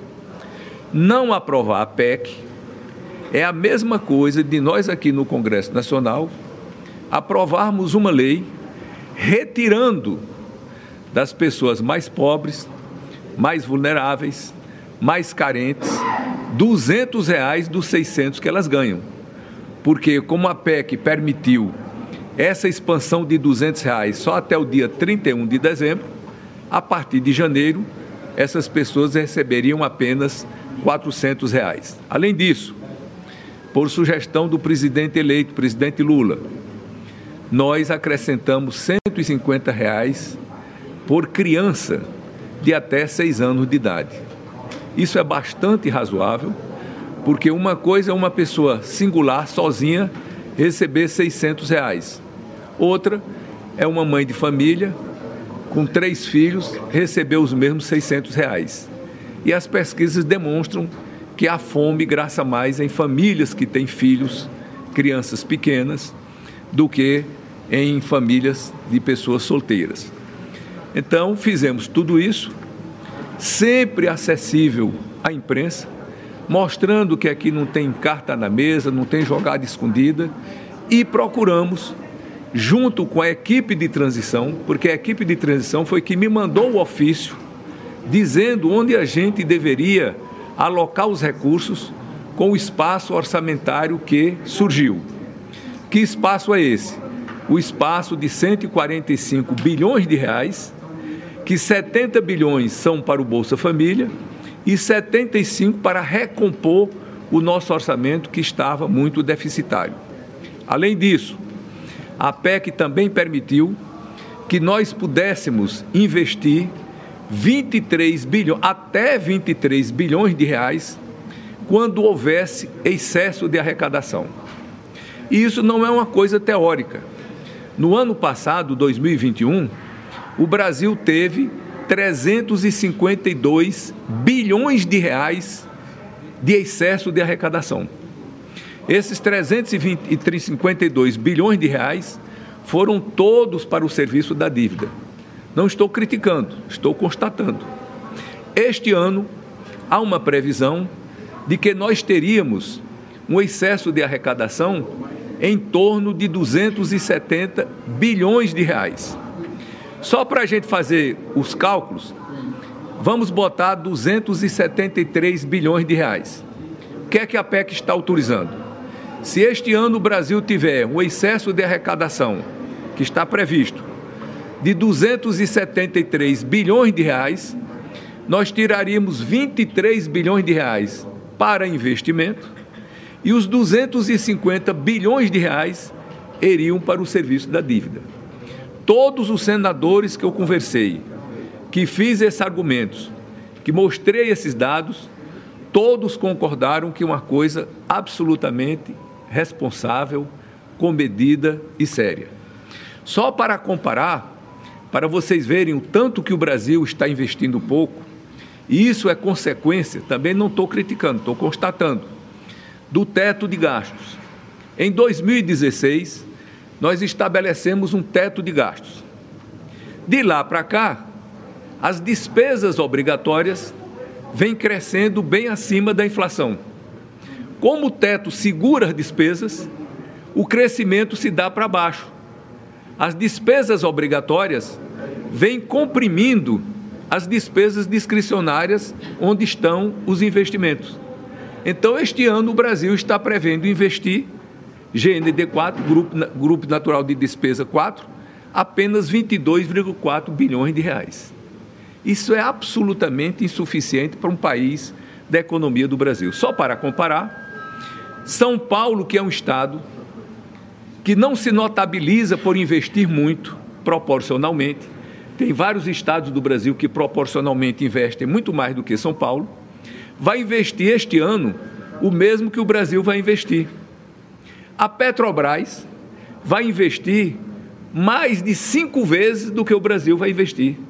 Qualquer pessoa que ouvir uma comparação dessa vai dizer claramente que tem alguma coisa errada. Um país inteiro ter um quinto da capacidade de investimento de uma das suas empresas é porque nós chegamos a uma situação insustentável. Mas isso é programa para o próximo presidente da República, para a próxima equipe econômica. Nós estamos tratando aqui do nosso orçamento. E qual foi a priorização que nós fizemos? Nós quem? Eu, relator geral, e a equipe de transição do governo Lula. Priorizamos a área social. Então, o Ministério da Cidadania receberá deste valor total 75 bilhões. 70 para o Bolsa Família e 5 bilhões para as outras ações do Ministério da, da, do Desenvolvimento Social, como, por exemplo, o PAA, que é um programa de aquisição de alimentos que favorece a agricultura familiar e combate a fome no próprio município, dentre outras ações. O Ministério da Saúde, 22,7 bilhões de reais em várias ações que vocês estão cansados de me ouvir falando, por exemplo, na farmácia popular, que não teríamos remédio no próximo ano para a farmácia popular, para a saúde indígena, para várias áreas da saúde.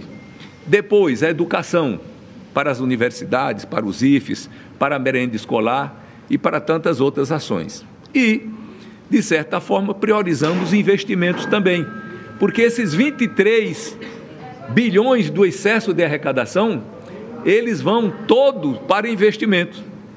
Então, nós priorizamos o Ministério da Infraestrutura, como o nome está dizendo, da infraestrutura. E priorizamos com valor de 12,2 bilhões de reais. Priorizamos também o MDR, porque tem a transposição do Rio São Francisco, tem barragens sendo construídas, e aqui no MDR está o Minha Casa Minha Vida, que pela primeira vez na história não tem recursos para habitação popular. Então nós estamos colocando para habitação popular 9,5 bilhões de reais. E o Ministério da, da, do Desenvolvimento Regional está com 18,8 bilhões de reais. Você descontando 9,5, ficam então aí uns 9 bilhões de reais para o Ministério do Desenvolvimento Regional. Como ele vai ser desmembrado? Porque o MDR foi a junção do Ministério das Cidades com o Ministério do Desenvolvimento Regional. Agora, no governo do Lula, ele vai ser desmembrado. Então, uma parte desses recursos, desses 9 bilhões, ficariam no Ministério das Cidades e a outra parte ficaria no Ministério do Desenvolvimento, da Integração Nacional, onde estão o, a Codevasf, o DENOX, a Sudene, a Sudan, vários órgãos nacionais.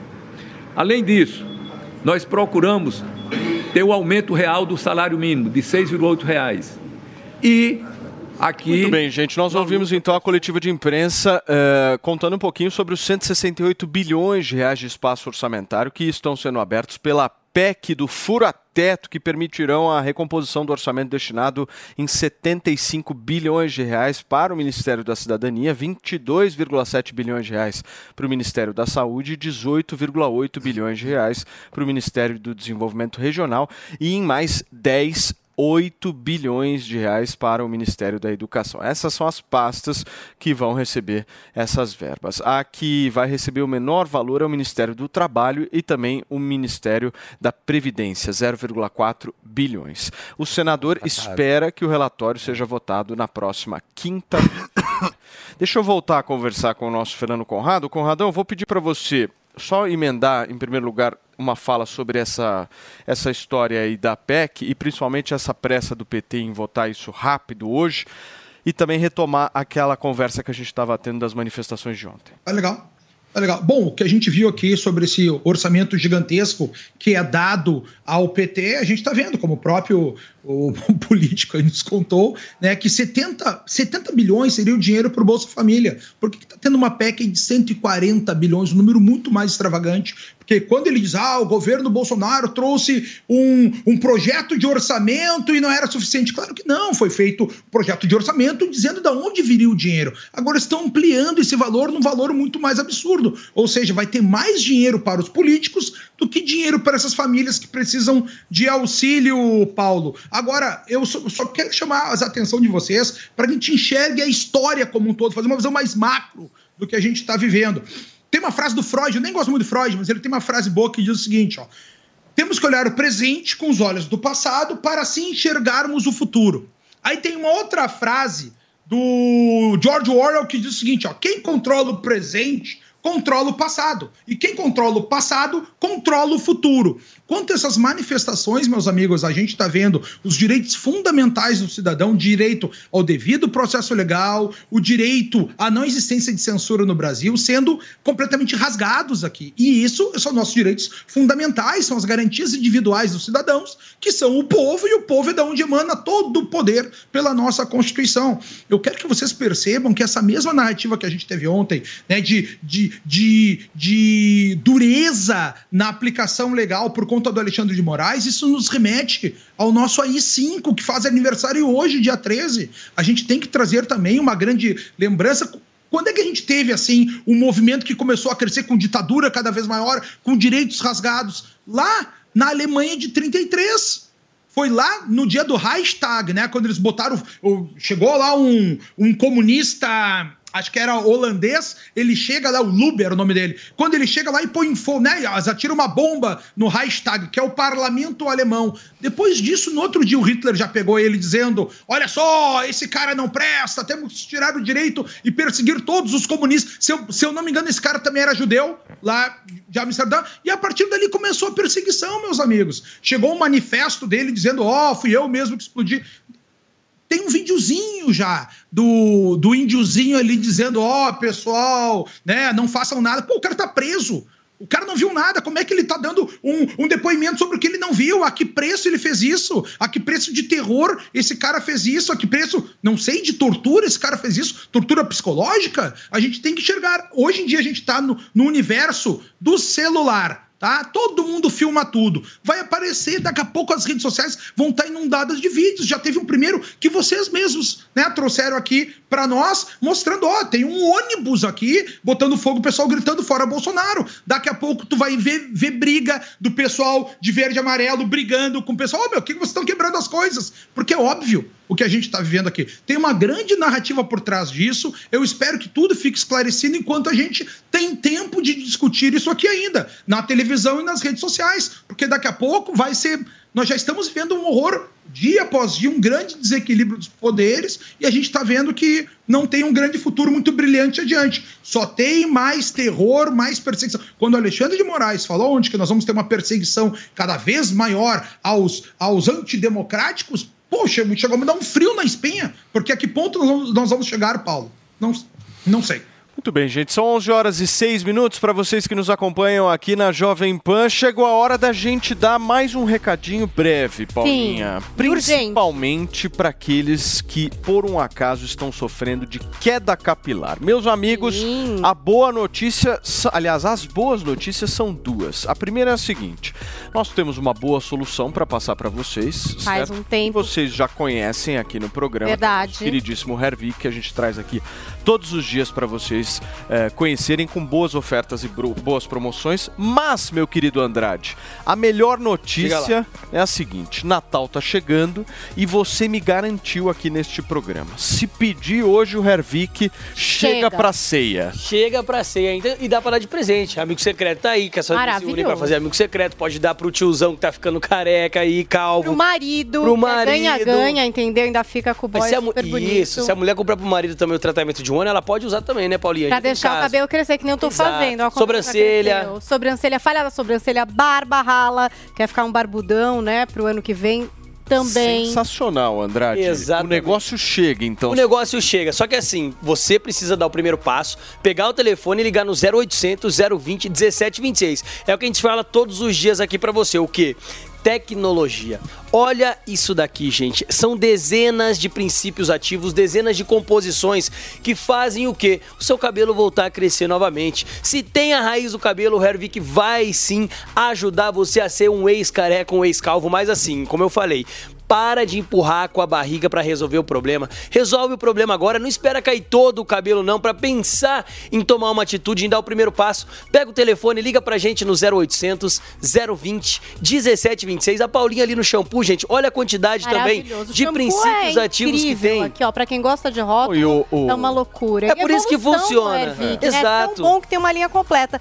E o Relax Max, são dois brindes. Eu gosto de ter dois brindes, hein? É isso aí. Andrade e Paulinha, eu Diga tô batendo na tecla dessa questão da ceia de Natal. Daqui Ah. a pouquinho, inclusive, nós vamos conversar com Pamela Magalhães sobre isso aqui no Morning Show, porque eu acho que esse é o momento em que as pessoas olham muito pra careca. Muito. E muito, hein? E gostam de encher, né? Nesse momento Gostam de- específico, Nossa. o cara vai olhar e falar: Nossa, meu, o que, que aconteceu com você? É. Se você já chegar preparado pra ceia, falando, amigão, você não tá entendendo, eu já tô usando aqui o Hervi. Exato. Ano que vem a gente conversa. zoar, não, porque eu já tô entendeu? preparado. É, bem A isso situação mesmo. tá crítica, mas 2023 vai Você ser vai melhor. Você chega de um outro Exato. jeito na ceia. Exato. Então, assim, ó, gente, pra você chegar com o Hervik na ceia de Natal, você já liga no 0800 020 1726. E a gente sabe os fatores que fazem o nosso cabelo cair. Esse ano a gente sabe que foi complicado, teve Copa do Mundo, teve eleição, teve tudo que deixa a gente realmente mais apreensivo, mais nervoso. E o nervosismo faz cair cabelo, o estresse faz cair cabelo,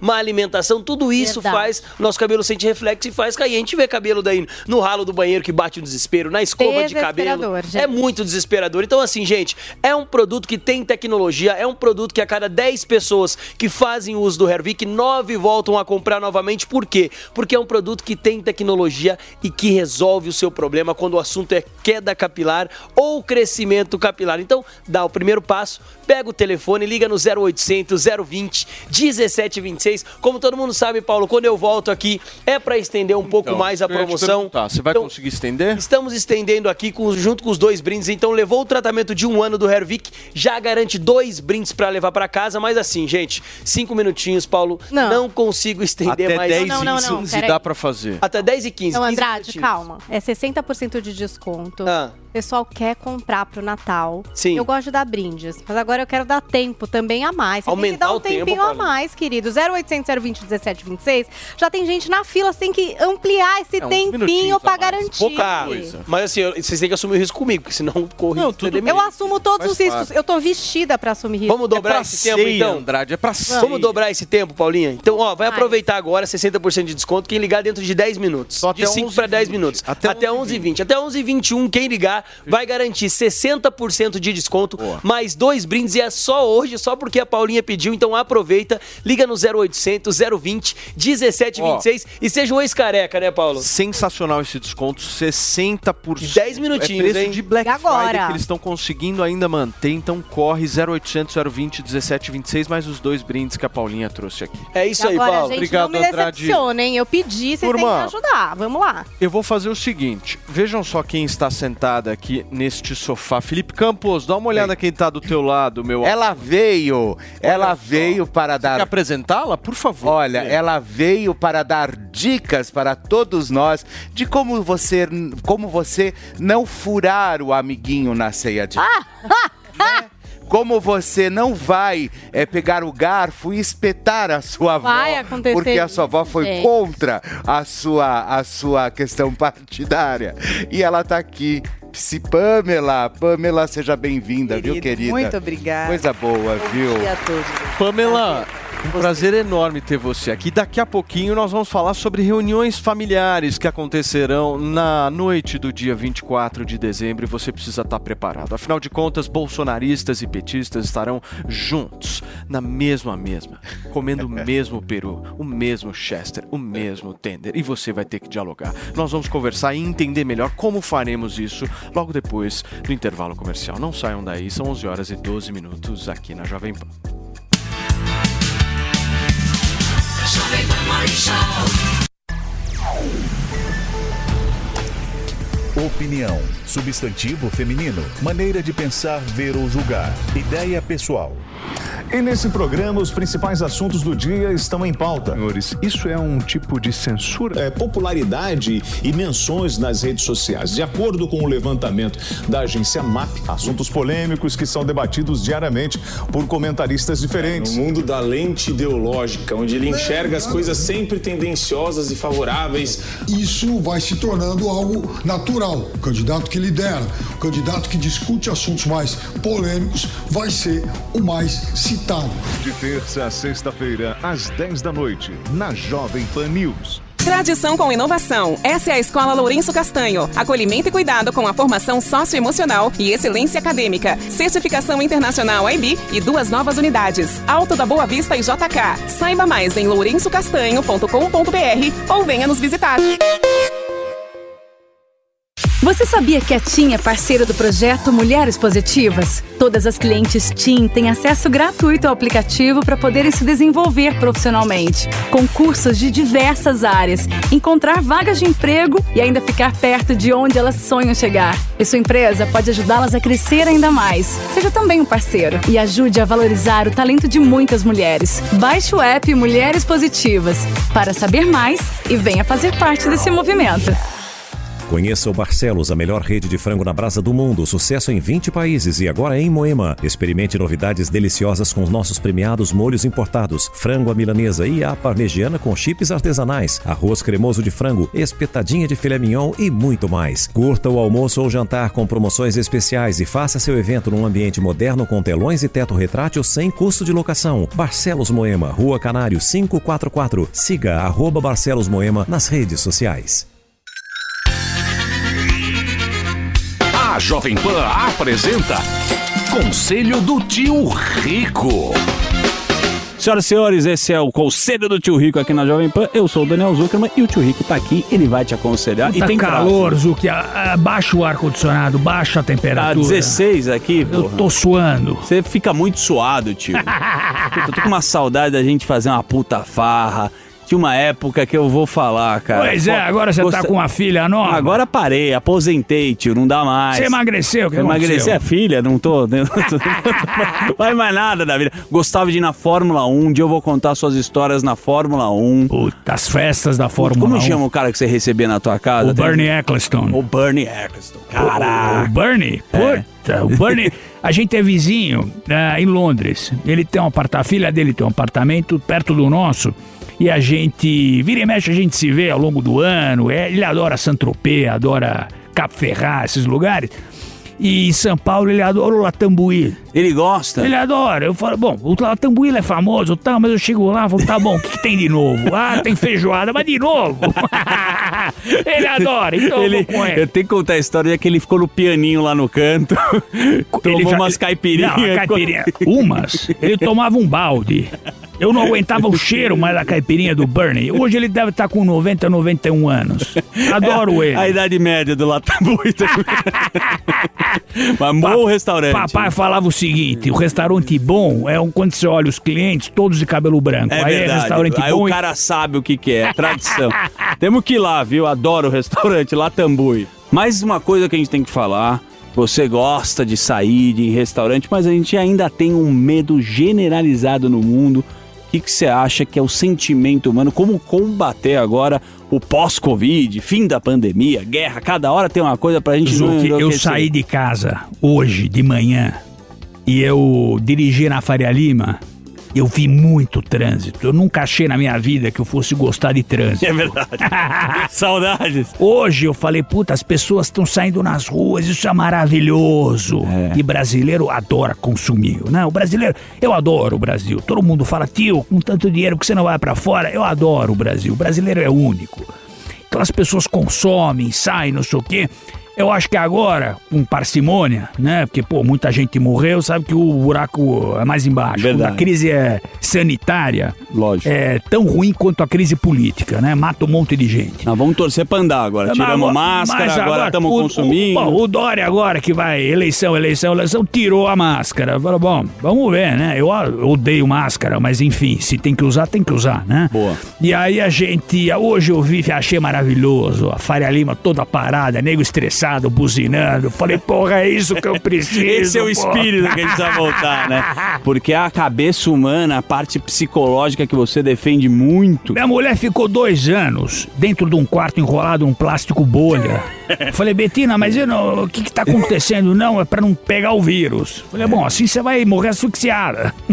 É, mas é isso que você tá falando. Pelo menos a gente volta a viver, isso é muito importante. E dentro disso vem um pensamento, vem uma frase, tio. Qual é? Agora o seguinte. É... Anotem. O ser humano, ele aprendeu muito nessa, nessa pandemia, né? Então quero deixar a seguinte frase. O que te fez ser grande hoje não é a mesma coisa que vai fazer você ser grande amanhã.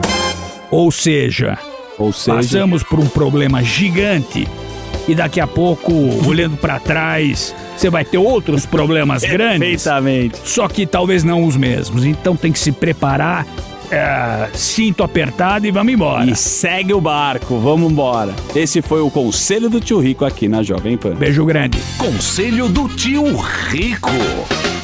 Isso vai repercutir sim, isso, isso vai fazer com que os ânimos fiquem mais, sim, inflamados. Mas a gente não pode colocar tudo na política. A gente tem que considerar também É. que existem pessoas ali que sempre vão procurar alguma coisa para discutirem. Existem pessoas que, que gostam do conflito, até porque existem sombras da família. Uhum. Que eu vou te contar que gritam muito mais do que essas diferenças políticas. Mas você sabe de uma coisa, ô Pamela? Uma, é, quando eu, ontem, quando anunciaram, eu, eu queria fazer essa pergunta. Por favor.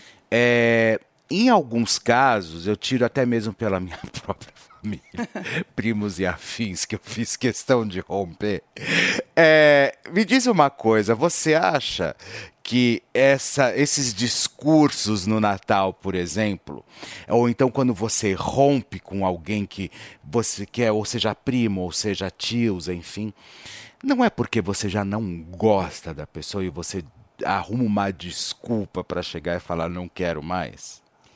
Eu acho que você tem ali um, um bom motivo naquele momento para já cortar de vez aquela pessoa. Mas também penso, né, não perdendo a pergunta aqui do Paulo para responder certinho, que a gente pode também contar com elegância, a gente pode contar com educação, com bom senso. Porque vamos lá, festa da família, momento ali do Natal, todo mundo, vó, avô, tio, pai, mãe, filhos, a gente vai ficar discutindo porque nem todo mundo pensa igual ali. E cada um está dentro da sua razão, cada um está dentro do seu pensamento. Eu acho que existem momentos que cabem essa discussão se isso for acordado em família. Então, assim, o momento aqui é para a gente curtir, para a gente jantar, para a gente eh, dar os presentes, conversar um pouco tal. Não vai caber uma discussão ali, porque cada um vai ter um ponto de vista, vão começar ali, ah, eu não concordo com você e tal, e as sombras da relação vão aparecer. Quem E já aí- briga, briga mais. quem já briga vai brigar Já- mais. Já não vai com a cara E dele. como o Felipe falou, aproveita. vai ser uma desculpa também. Ah, então tá bom, agora eu tiro você da minha vida. Tanto que as pessoas já estão brigando antes nos grupos de WhatsApp. Já, Você não já, tira já uma tá pessoa rolando. da sua vida que você sempre teve uma convivência em família, você não tira por causa de política. Me Não, desculpa, não eu não mesmo, consigo não mesmo. entender isso. Eu não consigo. É uma sombra. É porque você. É, é desculpa, é porque você já não queria mais ter aquela relação. Então você aproveita e tira a pessoa do Mas teu a caminho. política entrou entendeu? de um jeito que, como nunca antes. Mas né? também eu todos acho, acham. eu acho também, Paulinho, que é muito bom a gente falar que é importante, eu acho, quando você vai passar a ceia na casa de alguém, cabe também ao dono da casa pegar e falar, olha, pessoal, hoje não, né? Não vamos falar de política, senão vão dar uma coxada de peru na vovó, sabe? Senão sobra até pra vovó, tadinha, sabe?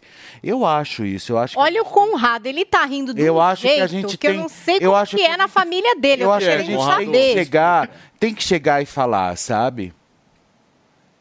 Bom, me- meus amigos, é que a solução que vocês estão apresentando aí pra janta de família é não tocar no assunto. Isso não é uma solução, né? Isso aí é escamotear Ah, tá. Então você quer fazer Olha, a ceia de Natal, você quer falar do Eu vou dizer, Bolsonaro. vou trazer como é que eu trato. Olha só, Vai. as relações humanas se dão por livre iniciativa e É. submissão voluntária, tá? A política é importante que a política diz o caráter da pessoa. Tem Hum. uma visão de mundo Ah, mais individualista, outra mais coletivista, uma que quer mais liberdade, a outra que quer mais integração, mais solidariedade, tá tudo bem, tá tudo certo. Tá, beleza. Assim, ó, por livre iniciativa, tu não tem conviver com ninguém. Sai fora dessa história, tu entendeu? Não, com, não convive com pessoas chatas. Vida adulto. Essa é vida adulta. Vida infantil é querer agradar todo mundo. Vida adulta, tu diz exatamente o que tu pensa. Agora, tem razões de bom senso. A vida tem uma escolha chamada. Uma delas, uma delas é livre iniciativa. Essa tu manda pastar e não convive com as pessoas. Tua vida vai ser muito melhor, tá? Quando, porque assim, ó, quem é a pessoa mais importante da tua vida? É tu mesmo.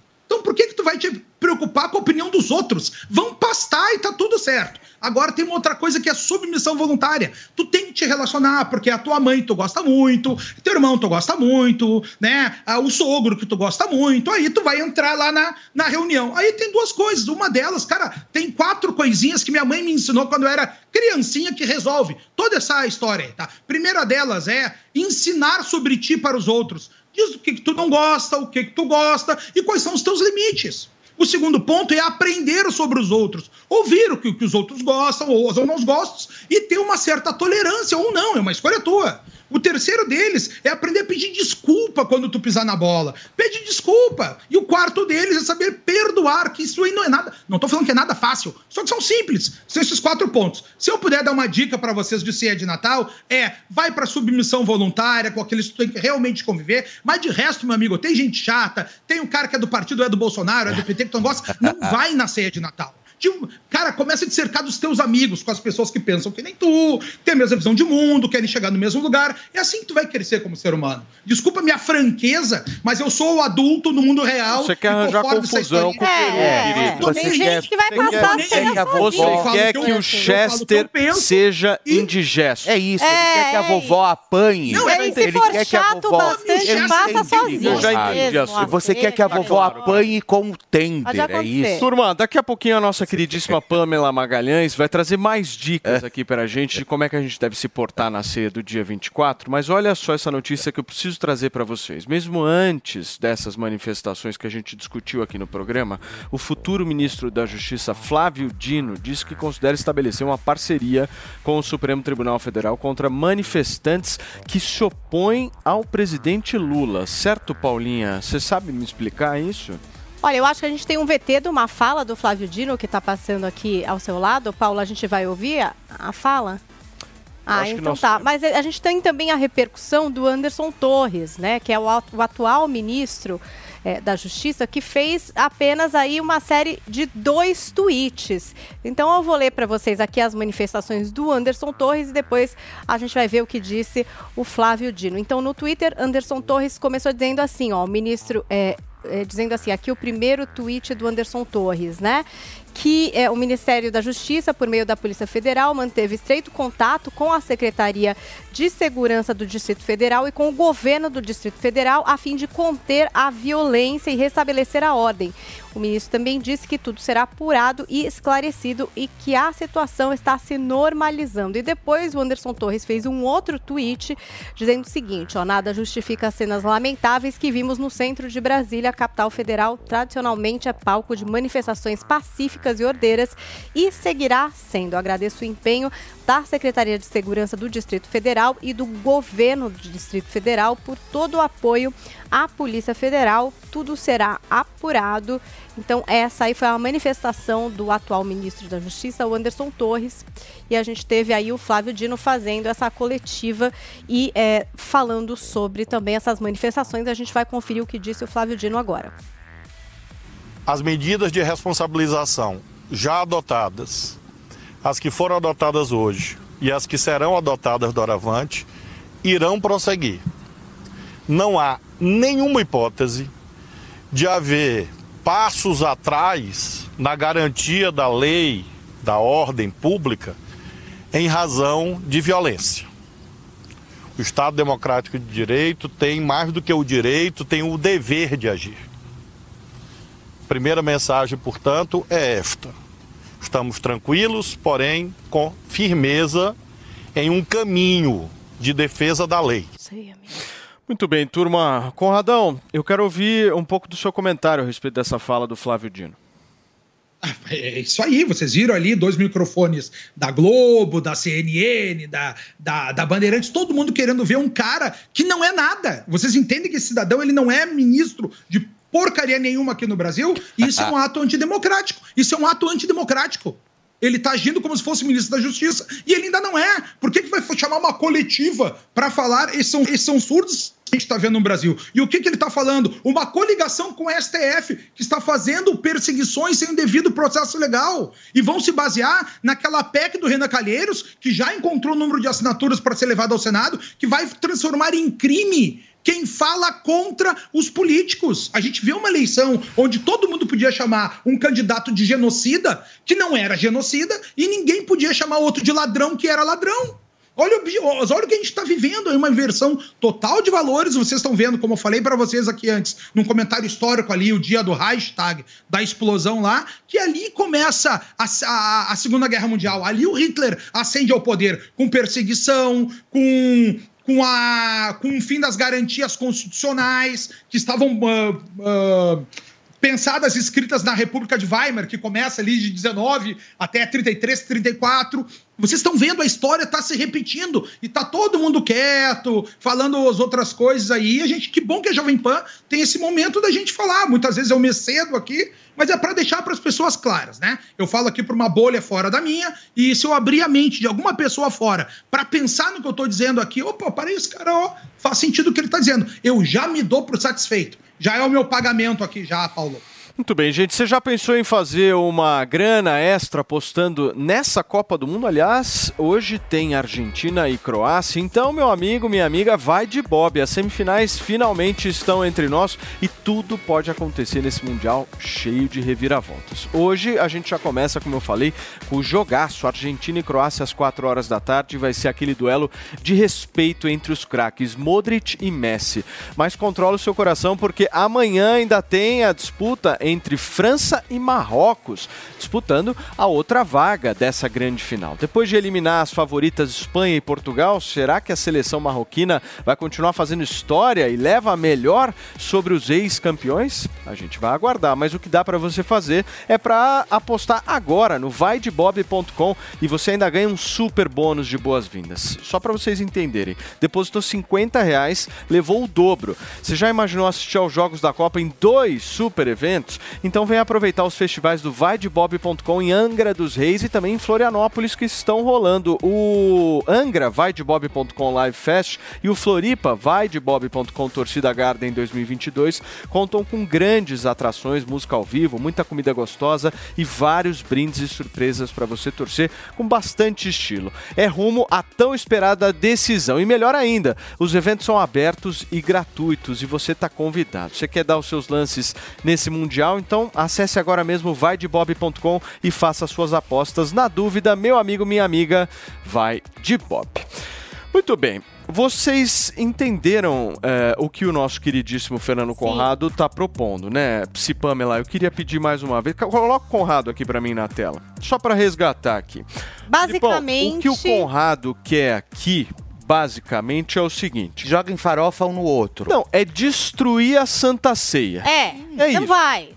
Não é vai isso. com seus É convi- amigos é conviver pensando igual com a você. Não, o que você quer destruir, Conviver com querido. pessoas dos mesmos valores. Você quer destruir a paz da ceia. Simple, eu entendo. Ele quer fazer eu o entendo do seu lado. tender, ele quer fazer do tender uma bola de capotão. Você tá querendo tacar fogo na ceia. É Beleza, isso. Ele, Legal, é- é ele uma quer versão, é uma que jogue versão. um, jogue farofa quero. no outro, Você- frutas cri- Não, eu cristalizadas. entendo a visão dele. Vai. É uma visão É isso de re- que ele fazer tá render querendo. o bloco na ceia. Entendi. Entendo perfeitamente a visão. Ele não ficou Tá. feliz Não ainda convive, sobre não tudo que convive com pessoas, não meu- convive com pessoas que não somam para tua existência. Muito Te bem. liberta, tua vida vai crescer. Perfeito. Tá bom, Agora, ótimo. o que eu quero entender de você, minha querida Psi. Pamela, mais uma vez, muito obrigado pela sua presença hoje aqui no nosso Morning Show. É o seguinte, essa Ela é plena, visão né? Você vê que o negócio Conrado- tá acontecendo, ela tá plena. Exa- não, Sempre. isso. Não, e a postura, queria É, sentar no sofá. plenérrimo. Dá uma olhada. Escuta, essa visão do Conrado é assertiva? É o melhor caminho mesmo? Vamos pro pau todo eu, mundo? eu respeito a visão do Conrado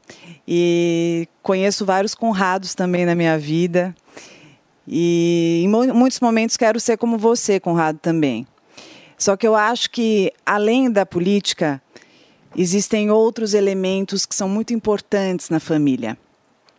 Eu perdi meu pai, né, no, no ano passado. Então, assim, Natal já sempre foi muito especial para mim. E continua sendo, e acho que como eu, Muitas pessoas esperam por esse momento, não pela hipocrisia de ser o único momento que vê as pessoas, mas eu, por exemplo, cultivo os meus elos, os meus vínculos.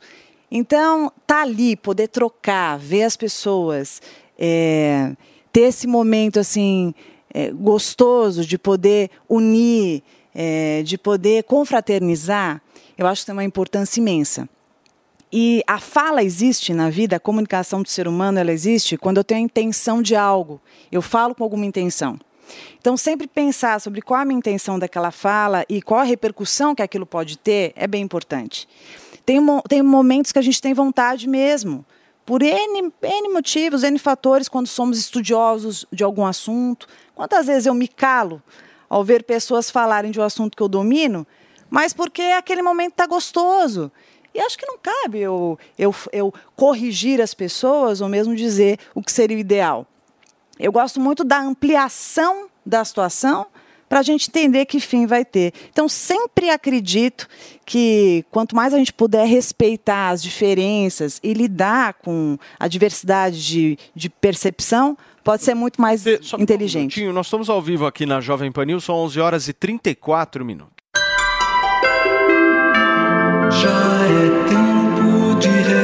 Realizar todos nossos sonhos conquistar. Vamos juntos para onde tem mais amigos, mais amor também. Loja 100 Esperança vem para ficar. Confiança logo vai chegar. Vida boa vem chegando, vem. Cheia de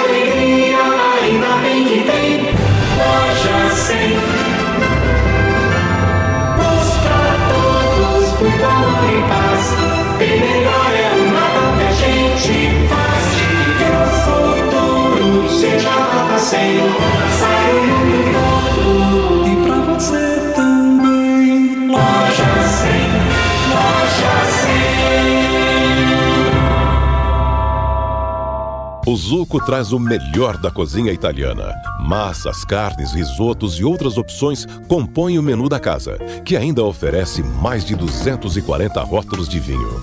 Zuco, Rua Adoc Lobo, 1416. Ter um copywriter é mais do que apenas escrever. Você precisa ser capaz de escrever com clareza, mas também precisa saber como deixar os outros entusiasmados com a sua marca e seus produtos. Meu nome é Rafael Bertoni e eu vou te ensinar tudo sobre copywriting e vendas no meu novo curso Seja um Copywriter. Acesse agora newcursos.com.br, niucursos.com.br e faça sua inscrição. Você, conectado com a informação. Rádio e internet. Jovem Pan News. Agora é pra valer! Chegou a hora das principais seleções do mundo entrarem em campo. Quem será que leva a taça mais cobiçada do futebol? Você já tem algum palpite? Então é hora de seguir os seus instintos e vibrar com o resultado de cada confronto. Vai de bob.com e confira as melhores odds para você fazer as suas apostas. Cadastre-se agora e receba até 100% do valor em bônus. Vai de bob.com. Na dúvida, vai de Bob. Você sabia que a TIM é parceira do projeto Mulheres Positivas? Todas as clientes TIM têm acesso gratuito ao aplicativo para poderem se desenvolver profissionalmente, com cursos de diversas áreas, encontrar vagas de emprego e ainda ficar perto de onde elas sonham chegar. E sua empresa pode ajudá-las a crescer ainda mais. Seja também um parceiro e ajude a valorizar o talento de muitas mulheres. Baixe o app Mulheres Positivas para saber mais e venha fazer parte desse movimento. Jovem Pan Saúde. Por quais motivos a vacinação infantil começou tão tardiamente e ainda é amplamente discutida? O Dr. Ed Moati, cardiologista e cirurgião cardiovascular, que atua na linha de frente ao combate à Covid, explica. São feitos vários estudos populacionais, estudos grandes, controlados, para avaliar risco e benefício. E se verificou desde o início, desde janeiro de 2020, nós temos aí uma série de vários estudos realizados ao, ao redor do mundo todo, mostrando que realmente a população pediátrica ela é menos propensa a desenvolver essa doença. Existem alguns dados já estabelecidos que são interessantes a gente colocar. Primeiramente, que por um mecanismo imunológico da própria criança, da próprio sistema de defesa dela, ela consegue reagir melhor e se defender melhor do coronavírus em relação ao adulto. Segundo, a gente sabe que a criança não é um bom transmissor da doença, então, diferente do adulto, o adulto circulando e se aglomerando em festas, em eventos, em qualquer situação que ele esteja tendo contato físico, ele transmite mais do que uma criança. A gente sabe que a criança tem alguns mecanismos próprios dela para também incorporar melhor a, a, os efeitos de uma virose e conseguir se adaptar ao longo do tempo. E isso fez com que realmente, ao longo do tempo, a prioridade fossem alguns grupos populacionais específicos. Os idosos, se a gente se recordar no início mesmo da pandemia, essa doença chegou a ser taxada como uma doença de velhos, de idosos, né? Erroneamente chamada de velhos, mas doença de idosos, e na verdade hoje a gente sabe que ela não isenta ninguém da, de risco, mas ela começou a ser taxada como doença de idosos porque percebeu-se que os idosos tinham uma fragilidade maior. Depois percebeu-se que os diabéticos, hipertensos, os portadores de asma brônquica, de doenças em geral crônicas, insuficiência renal, insuficiência hepática, eles eram mais propensos. E a população pediátrica, naturalmente, foi ficando num segundo plano, não de importância, mas de prioridade.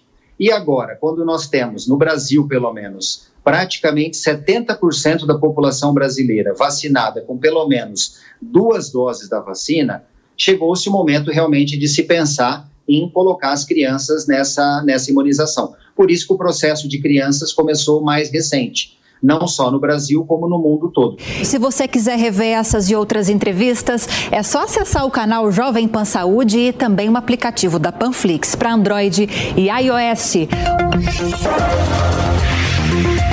Jovem Pan Saúde muito bem, né? Só que de maneira mais cortês do que eu. Eu sou o gauchinho aqui, meio, meio do interior, dou umas brigadas, meio gauchinho.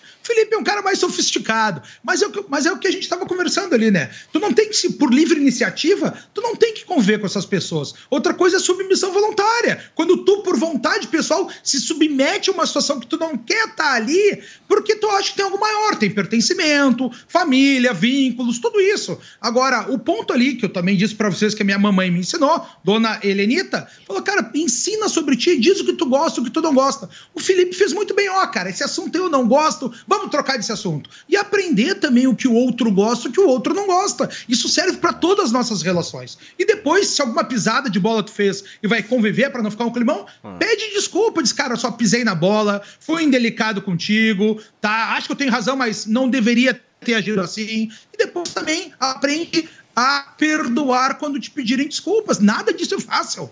Tudo isso aqui é muito difícil da gente fazer. Mas agora olha a casualidade, né, desse assunto. Eu não sabia que era a pauta aqui. Ontem eu liguei para todos os meus tios para convidar para a festa de, de final olha, de ano. Ô, tio Edemar, como é que tá? Vamos lá para casa. Vamos. E eu aí? tenho meus. E aí, to... eu tenho primos esquerdistas, tem de todo mundo. Todo Convidei mundo todo mundo. Todo mundo. Eu liguei pro meu tio Nelson, falei com a minha tia Cris. Boa, meus, liguei pro tio Tom de Santa Catarina. Legal. Pra que todo legal. mundo. Os que não forem esquerdistas, não tô nem aí. Quero mais que não vai, eu gasto menos. A sinceridade. Ai, Conrado, você é maravilhoso. E se forem, vão ser bem-vindos também, é. ou não? Claro que sim, meus primos que eu amo, tá sim. tá louco? Vai ter mortadela. E... Só uma colocaçãozinha. Por favor. É, eu penso o seguinte sobre o que o Felipe falou, o Conrado falou também aqui, eu quero aproveitar. É, os rompimentos, eles fazem parte. Claro. Eu acho que tem momentos da vida que a gente. Lógico. Quem não é porque é da família que a gente não vai romper. Só que vamos escolher o momento para isso? Porque na hora ali da festa, da, na hora da confraternização, é isso. Eu acho que não é o lugar do, não tem palco para isso, né? Então ali tem gente que tá afim ali de bater um papo, tomar é. um vinho, né? Comer ali alguma coisa gostosa. Depois aí, né, porque, a estar lá com as então, pessoas. Porque ser ali o lugar da gente lavar roupa é, suja, pessoas, as pessoas adoram. Eu não acho bacana. Eu quero romper, não concordo, não acho legal, tal. Rompe na semana que vem. Isso. É, Réveillon é uma boa hora para romper. Porque senão ali, eu acho que acaba sendo até desrespeitoso é, com as outras é pessoas. E ficam assim, constrangidas, né? Afinal de contas, é a ceia de Natal. É, mas a gente tem acho que, que é mais por é, isso. E aí, assim, a família, eu acho que é uma instituição muito interessante, é. Às vezes a gente quer distância, sim, entendeu? Mas sempre tem aquela tia, por exemplo, a imaculada, sabe? Aquela tia que a gente macula, ou aquela prima que a gente coloca no pedestal, que fala, nossa, fulana é maravilhosa. E de repente aquilo lá começa a se desconstruir, né? E aí você não quer mais ah, é, ter um convívio. Como faz numa situação como essa? Aliás, você está falando uma coisa muito interessante, que é a dor que nós temos na decepção de quando algumas pessoas vão se portando de uma forma adversa do que a gente acreditava que ela fosse. Então, sim. Às vezes, inclusive, Felipe, tem aquela pessoa na família, na hora ali da confraternização, que já sabe quem estoura ali, já sabe quem é pavio curto e vai cutucar para isso acontecer. Então já É, fica uma é dica aqui É o para ficar isso, para ficar atento, porque Aqui no senão- programa sou eu o isqueirinho. As Mas em dinâmicas, casa, não. porque as dinâmicas continuam, tá? É, todo mundo aqui sabe, cada um aqui de vocês tem um papel, na papel, família, é. não tem? Sem dúvida. Sabemos. Então, na hora ali da, da reunião, da confra- confraternização, esses papéis eles são muitas vezes cobiçados, são cutucados, são acionados. Então, quem já sabe que tem um papel da família do contestador, do nervosinho e tal, cuidado, porque às vezes a, a tia imaculada é É. justamente a que dá cutucadinha. É ela, Conheço é a ela. tia imaculada. Aque- aquele, daquele É. jeitinho, aquele comentáriozinho É, é. que parece que não era por É, nada, mas- vai ser aquilo que vai incendiar a confraternização. Turma, a conversa tá muito boa aqui no Morning Show, mas deixa eu dar um recado importantíssimo para você que me acompanha, você minha excelência, no dia 12 de dezembro, mais conhecido como ontem, a Brasil Paralelo lançou sua nova produção original, Varig, a Caixa Preta do Brasil. O novo documentário conta a história da primeira multinacional brasileira, a Varig. Até pouco tempo, pensar em aviação era pensar em qualidade, em experiências inesquecíveis. Qualidade em aviação era sinônimo de Varig. Quem não se lembra? A história da Varig é a bússola que aponta para um problema nacional, a interferência do Estado que prejudica o crescimento do país e afeta toda a população. Só para vocês terem uma ideia desse vídeo que está aparecendo aí na tela, essa história, a história da Varig, retrata os bastidores da tragédia econômica do nosso país, revelando o modus operandi do governo brasileiro. A jornada da Varig é um espelho da nossa própria história, de um Brasil que promete ser potência, mas infelizmente não decola. Tal como a companhia, por anos o Brasil tem sido tratado como a grande aposta do futuro. A gente sempre ouve a mesma história, que temos tudo para prosperar, mas nos tornamos o país do amanhã que ficou no passado. E a Varig é mais um empreendimento brasileiro entre tantos que infelizmente acabaram não dando certo. A nova produção da Brasil Paralelo teve acesso a relatos de quem viveu a história da Varig na pele. Afinal, como a primeira multinacional brasileira acabou sumindo do mapa? Essa é a pergunta que todo mundo se faz. O Brasil e a Varig não decolaram por ineficiência ou por algum escândalo de corrupção? Eu vou falar uma coisa para vocês. Para descobrir tudo, vocês precisam assistir a nova produção original da Brasil Paralelo, a Varig, a Caixa Preta do Brasil. A Brasil Paralelo é um streaming que vai muito além de filmes. Todas as produções originais da Brasil Paralelo buscam expandir o nível de consciência do espectador em algum aspecto, seja ele social, político ou cultural, abordando temas relevantes para a nossa sociedade, como por exemplo educação, segurança pública, meio ambiente e a guerra cultural. O streaming conta com um aplicativo próprio que funciona em Smart TV, celular, computador ou até mesmo um tablet. Além de tudo, no plano mais completo você tem acesso a mais de 90 cursos com professores renomados. Nós temos uma oferta para hoje imperdível para vocês que estão nos acompanhando. Assinando o plano básico, você também libera o plano Acesso Total, que é o plano mais completo por 30 dias gratuitamente. O que que você faz? Você deve estar se perguntando agora. Pega o seu celular e escaneia esse QR Code que está aparecendo na lateral da tela, ou você que está apenas me ouvindo, acesse o site brasilparalelo.com.br barra Varig, V-A-R-I-G, Varig. E aproveite o streaming onde você pode dar sempre o play sem medo.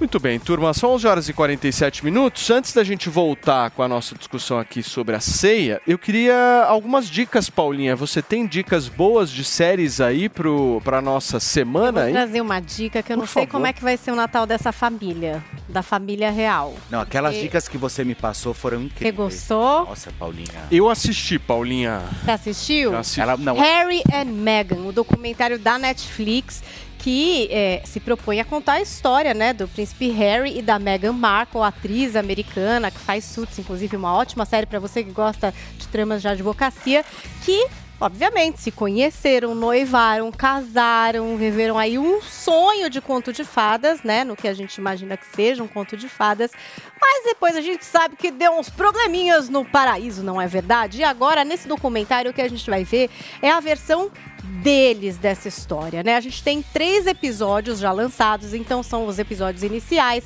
que mostram como eles se conheceram.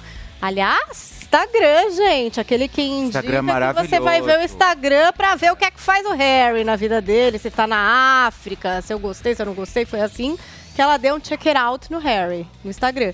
E aí conta como é que eles se conheceram, como começaram a sair. Aí vai avançando, né, à medida que fica pública a história dos dois.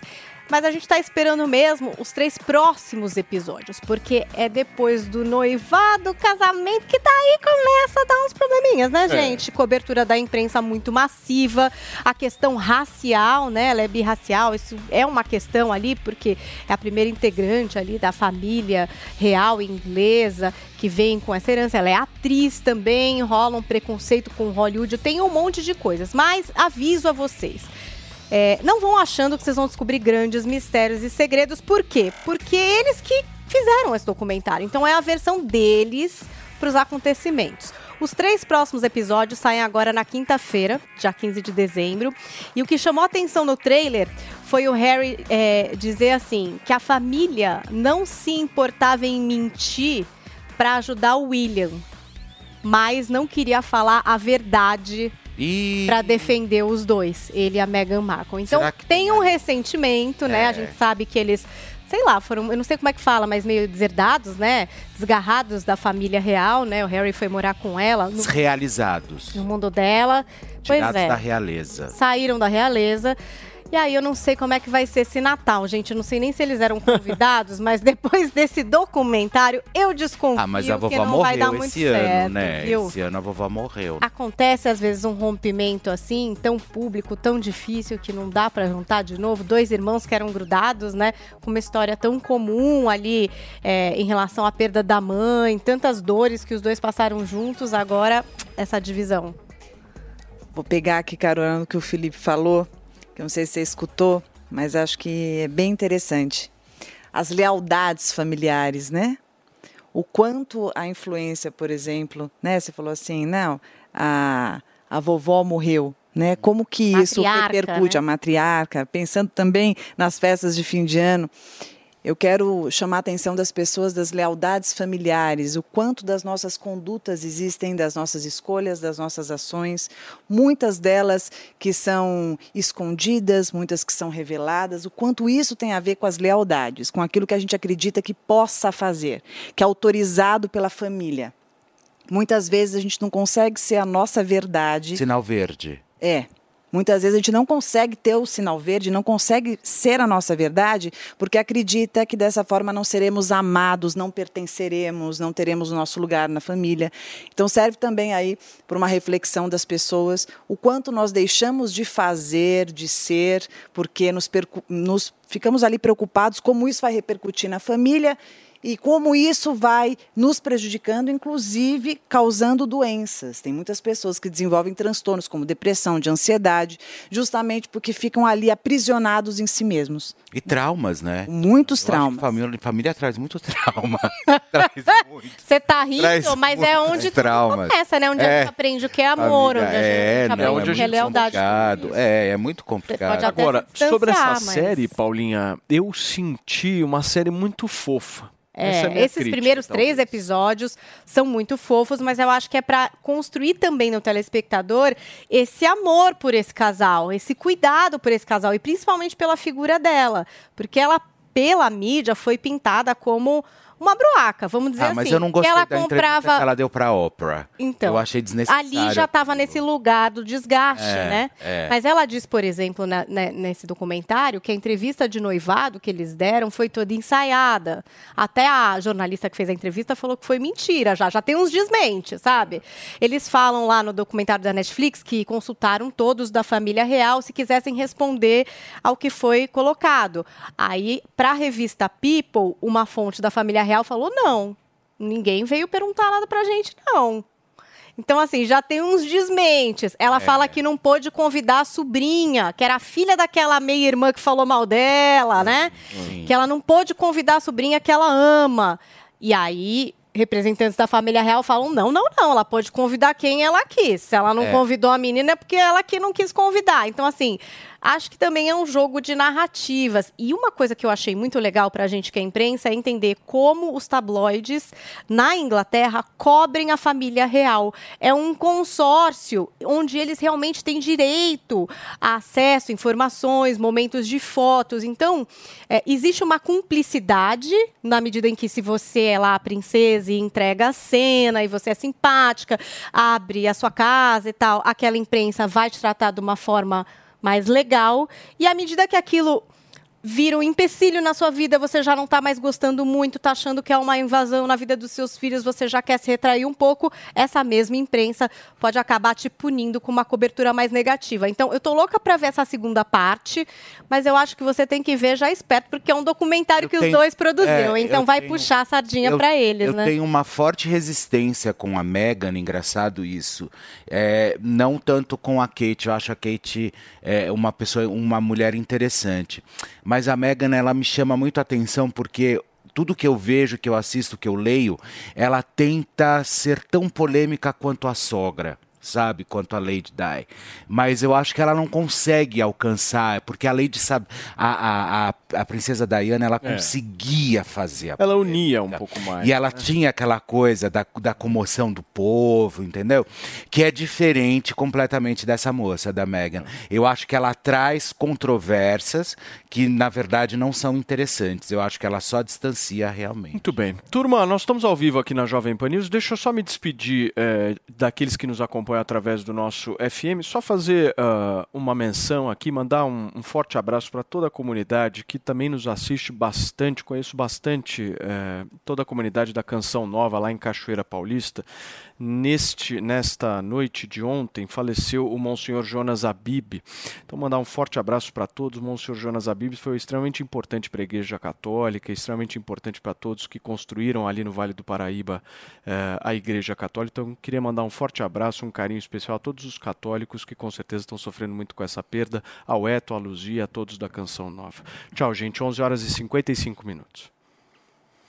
Muito bem. Fê, vamos jogar o astral lá pra cima. Lá pra cima. Eu quero falar da ceia na fazenda, irmão. Vai ter. Vai ter ceia na Vai ter fazenda. peru na fazenda. Tá fazendrama, fazendrama. Menino, não é que a, a, a festa tinha sido cancelada, viu, Pamela? Tinha sido Festa cancelada. final, Festa encerramento. final, encerramento de. A fazendrama, né? Tinha, é, lá em Tapsirica da Guerra. Aí o que aconteceu, e teria a festa, mas só que daí confinaram todos os, os, os, os participantes, enfim, os que foram eliminados. E aí, quando chegou ontem no final da, da, da, da festa, não tá tendo festa. No final da tarde, não tá tendo festa. Não vai ter a festa da final da Fazenda. Meu, mas foi uma comoção absurda. Um foi pro, um foi pro Instagram falar que alugou roupa, a outra falou assim: eu não vou mais sair daqui, eu vou ficar. Vai ter festa Vai ter festa! Vai ter. Chama meu advogado, dedo em riste, liga pro Salomão! E foi uma loucura, foi aquilo. E aí o que aconteceu? Aconteceu o quê? Aí, aquelas versões que a gente ouve, já falaram até impossível é, é, é, história de, da própria Covid, né? Que daí eles ficaram com receio, enfim tal. Bom, tudo isso aconteceu.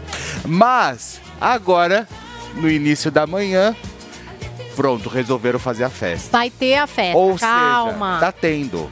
Tá ah, tá tendo agora. Não, agora, não. Vai ter. É. Ah, tá. Então, assim, agora cabe a gente a esperar os próximos capítulos para ver o que vai acontecer. Porque hoje é a eliminação do quarto eliminado, Tá. é do quarto que tá entre os quatro, né?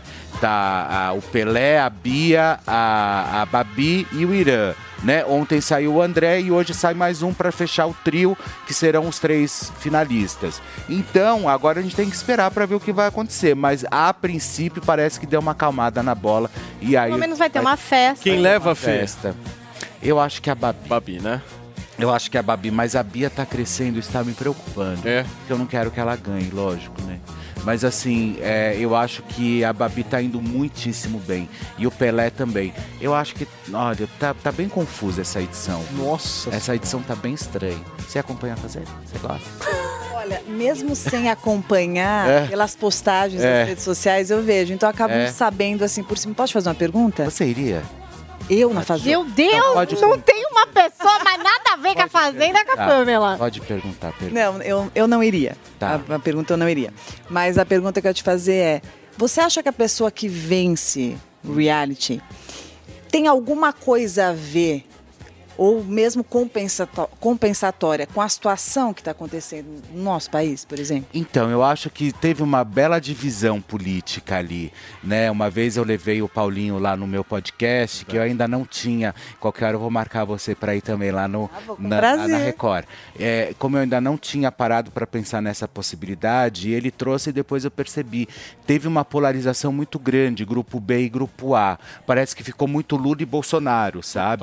Sim, um então foi uma coisa que dividiu muito a história ali. Então agora a gente precisa saber quem é que vai ganhar, né? As pautas políticas nos reality shows. Sempre pegam Não, eu perguntei porque eu acho que o vencedor ele tem muito da representação, até do inconsciente coletivo, Sem dúvida. de alguma tá coisa que a gente né? espera, que a gente vê, que a gente precisa, porque nós somos um povo muito carente de ídolo, né?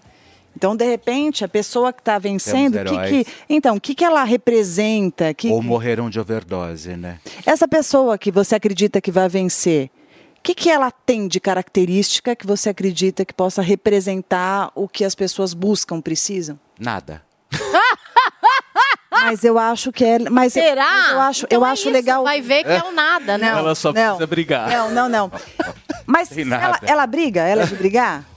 Então ela tem. Ela é então ela tem. Porque a gente está numa fase, a gente está numa fase que o país, Briguenta. ele está em briga, ele está em polarização. Então você pode ter certeza que a pessoa que vence tem muito a ver com isso. Muito bem.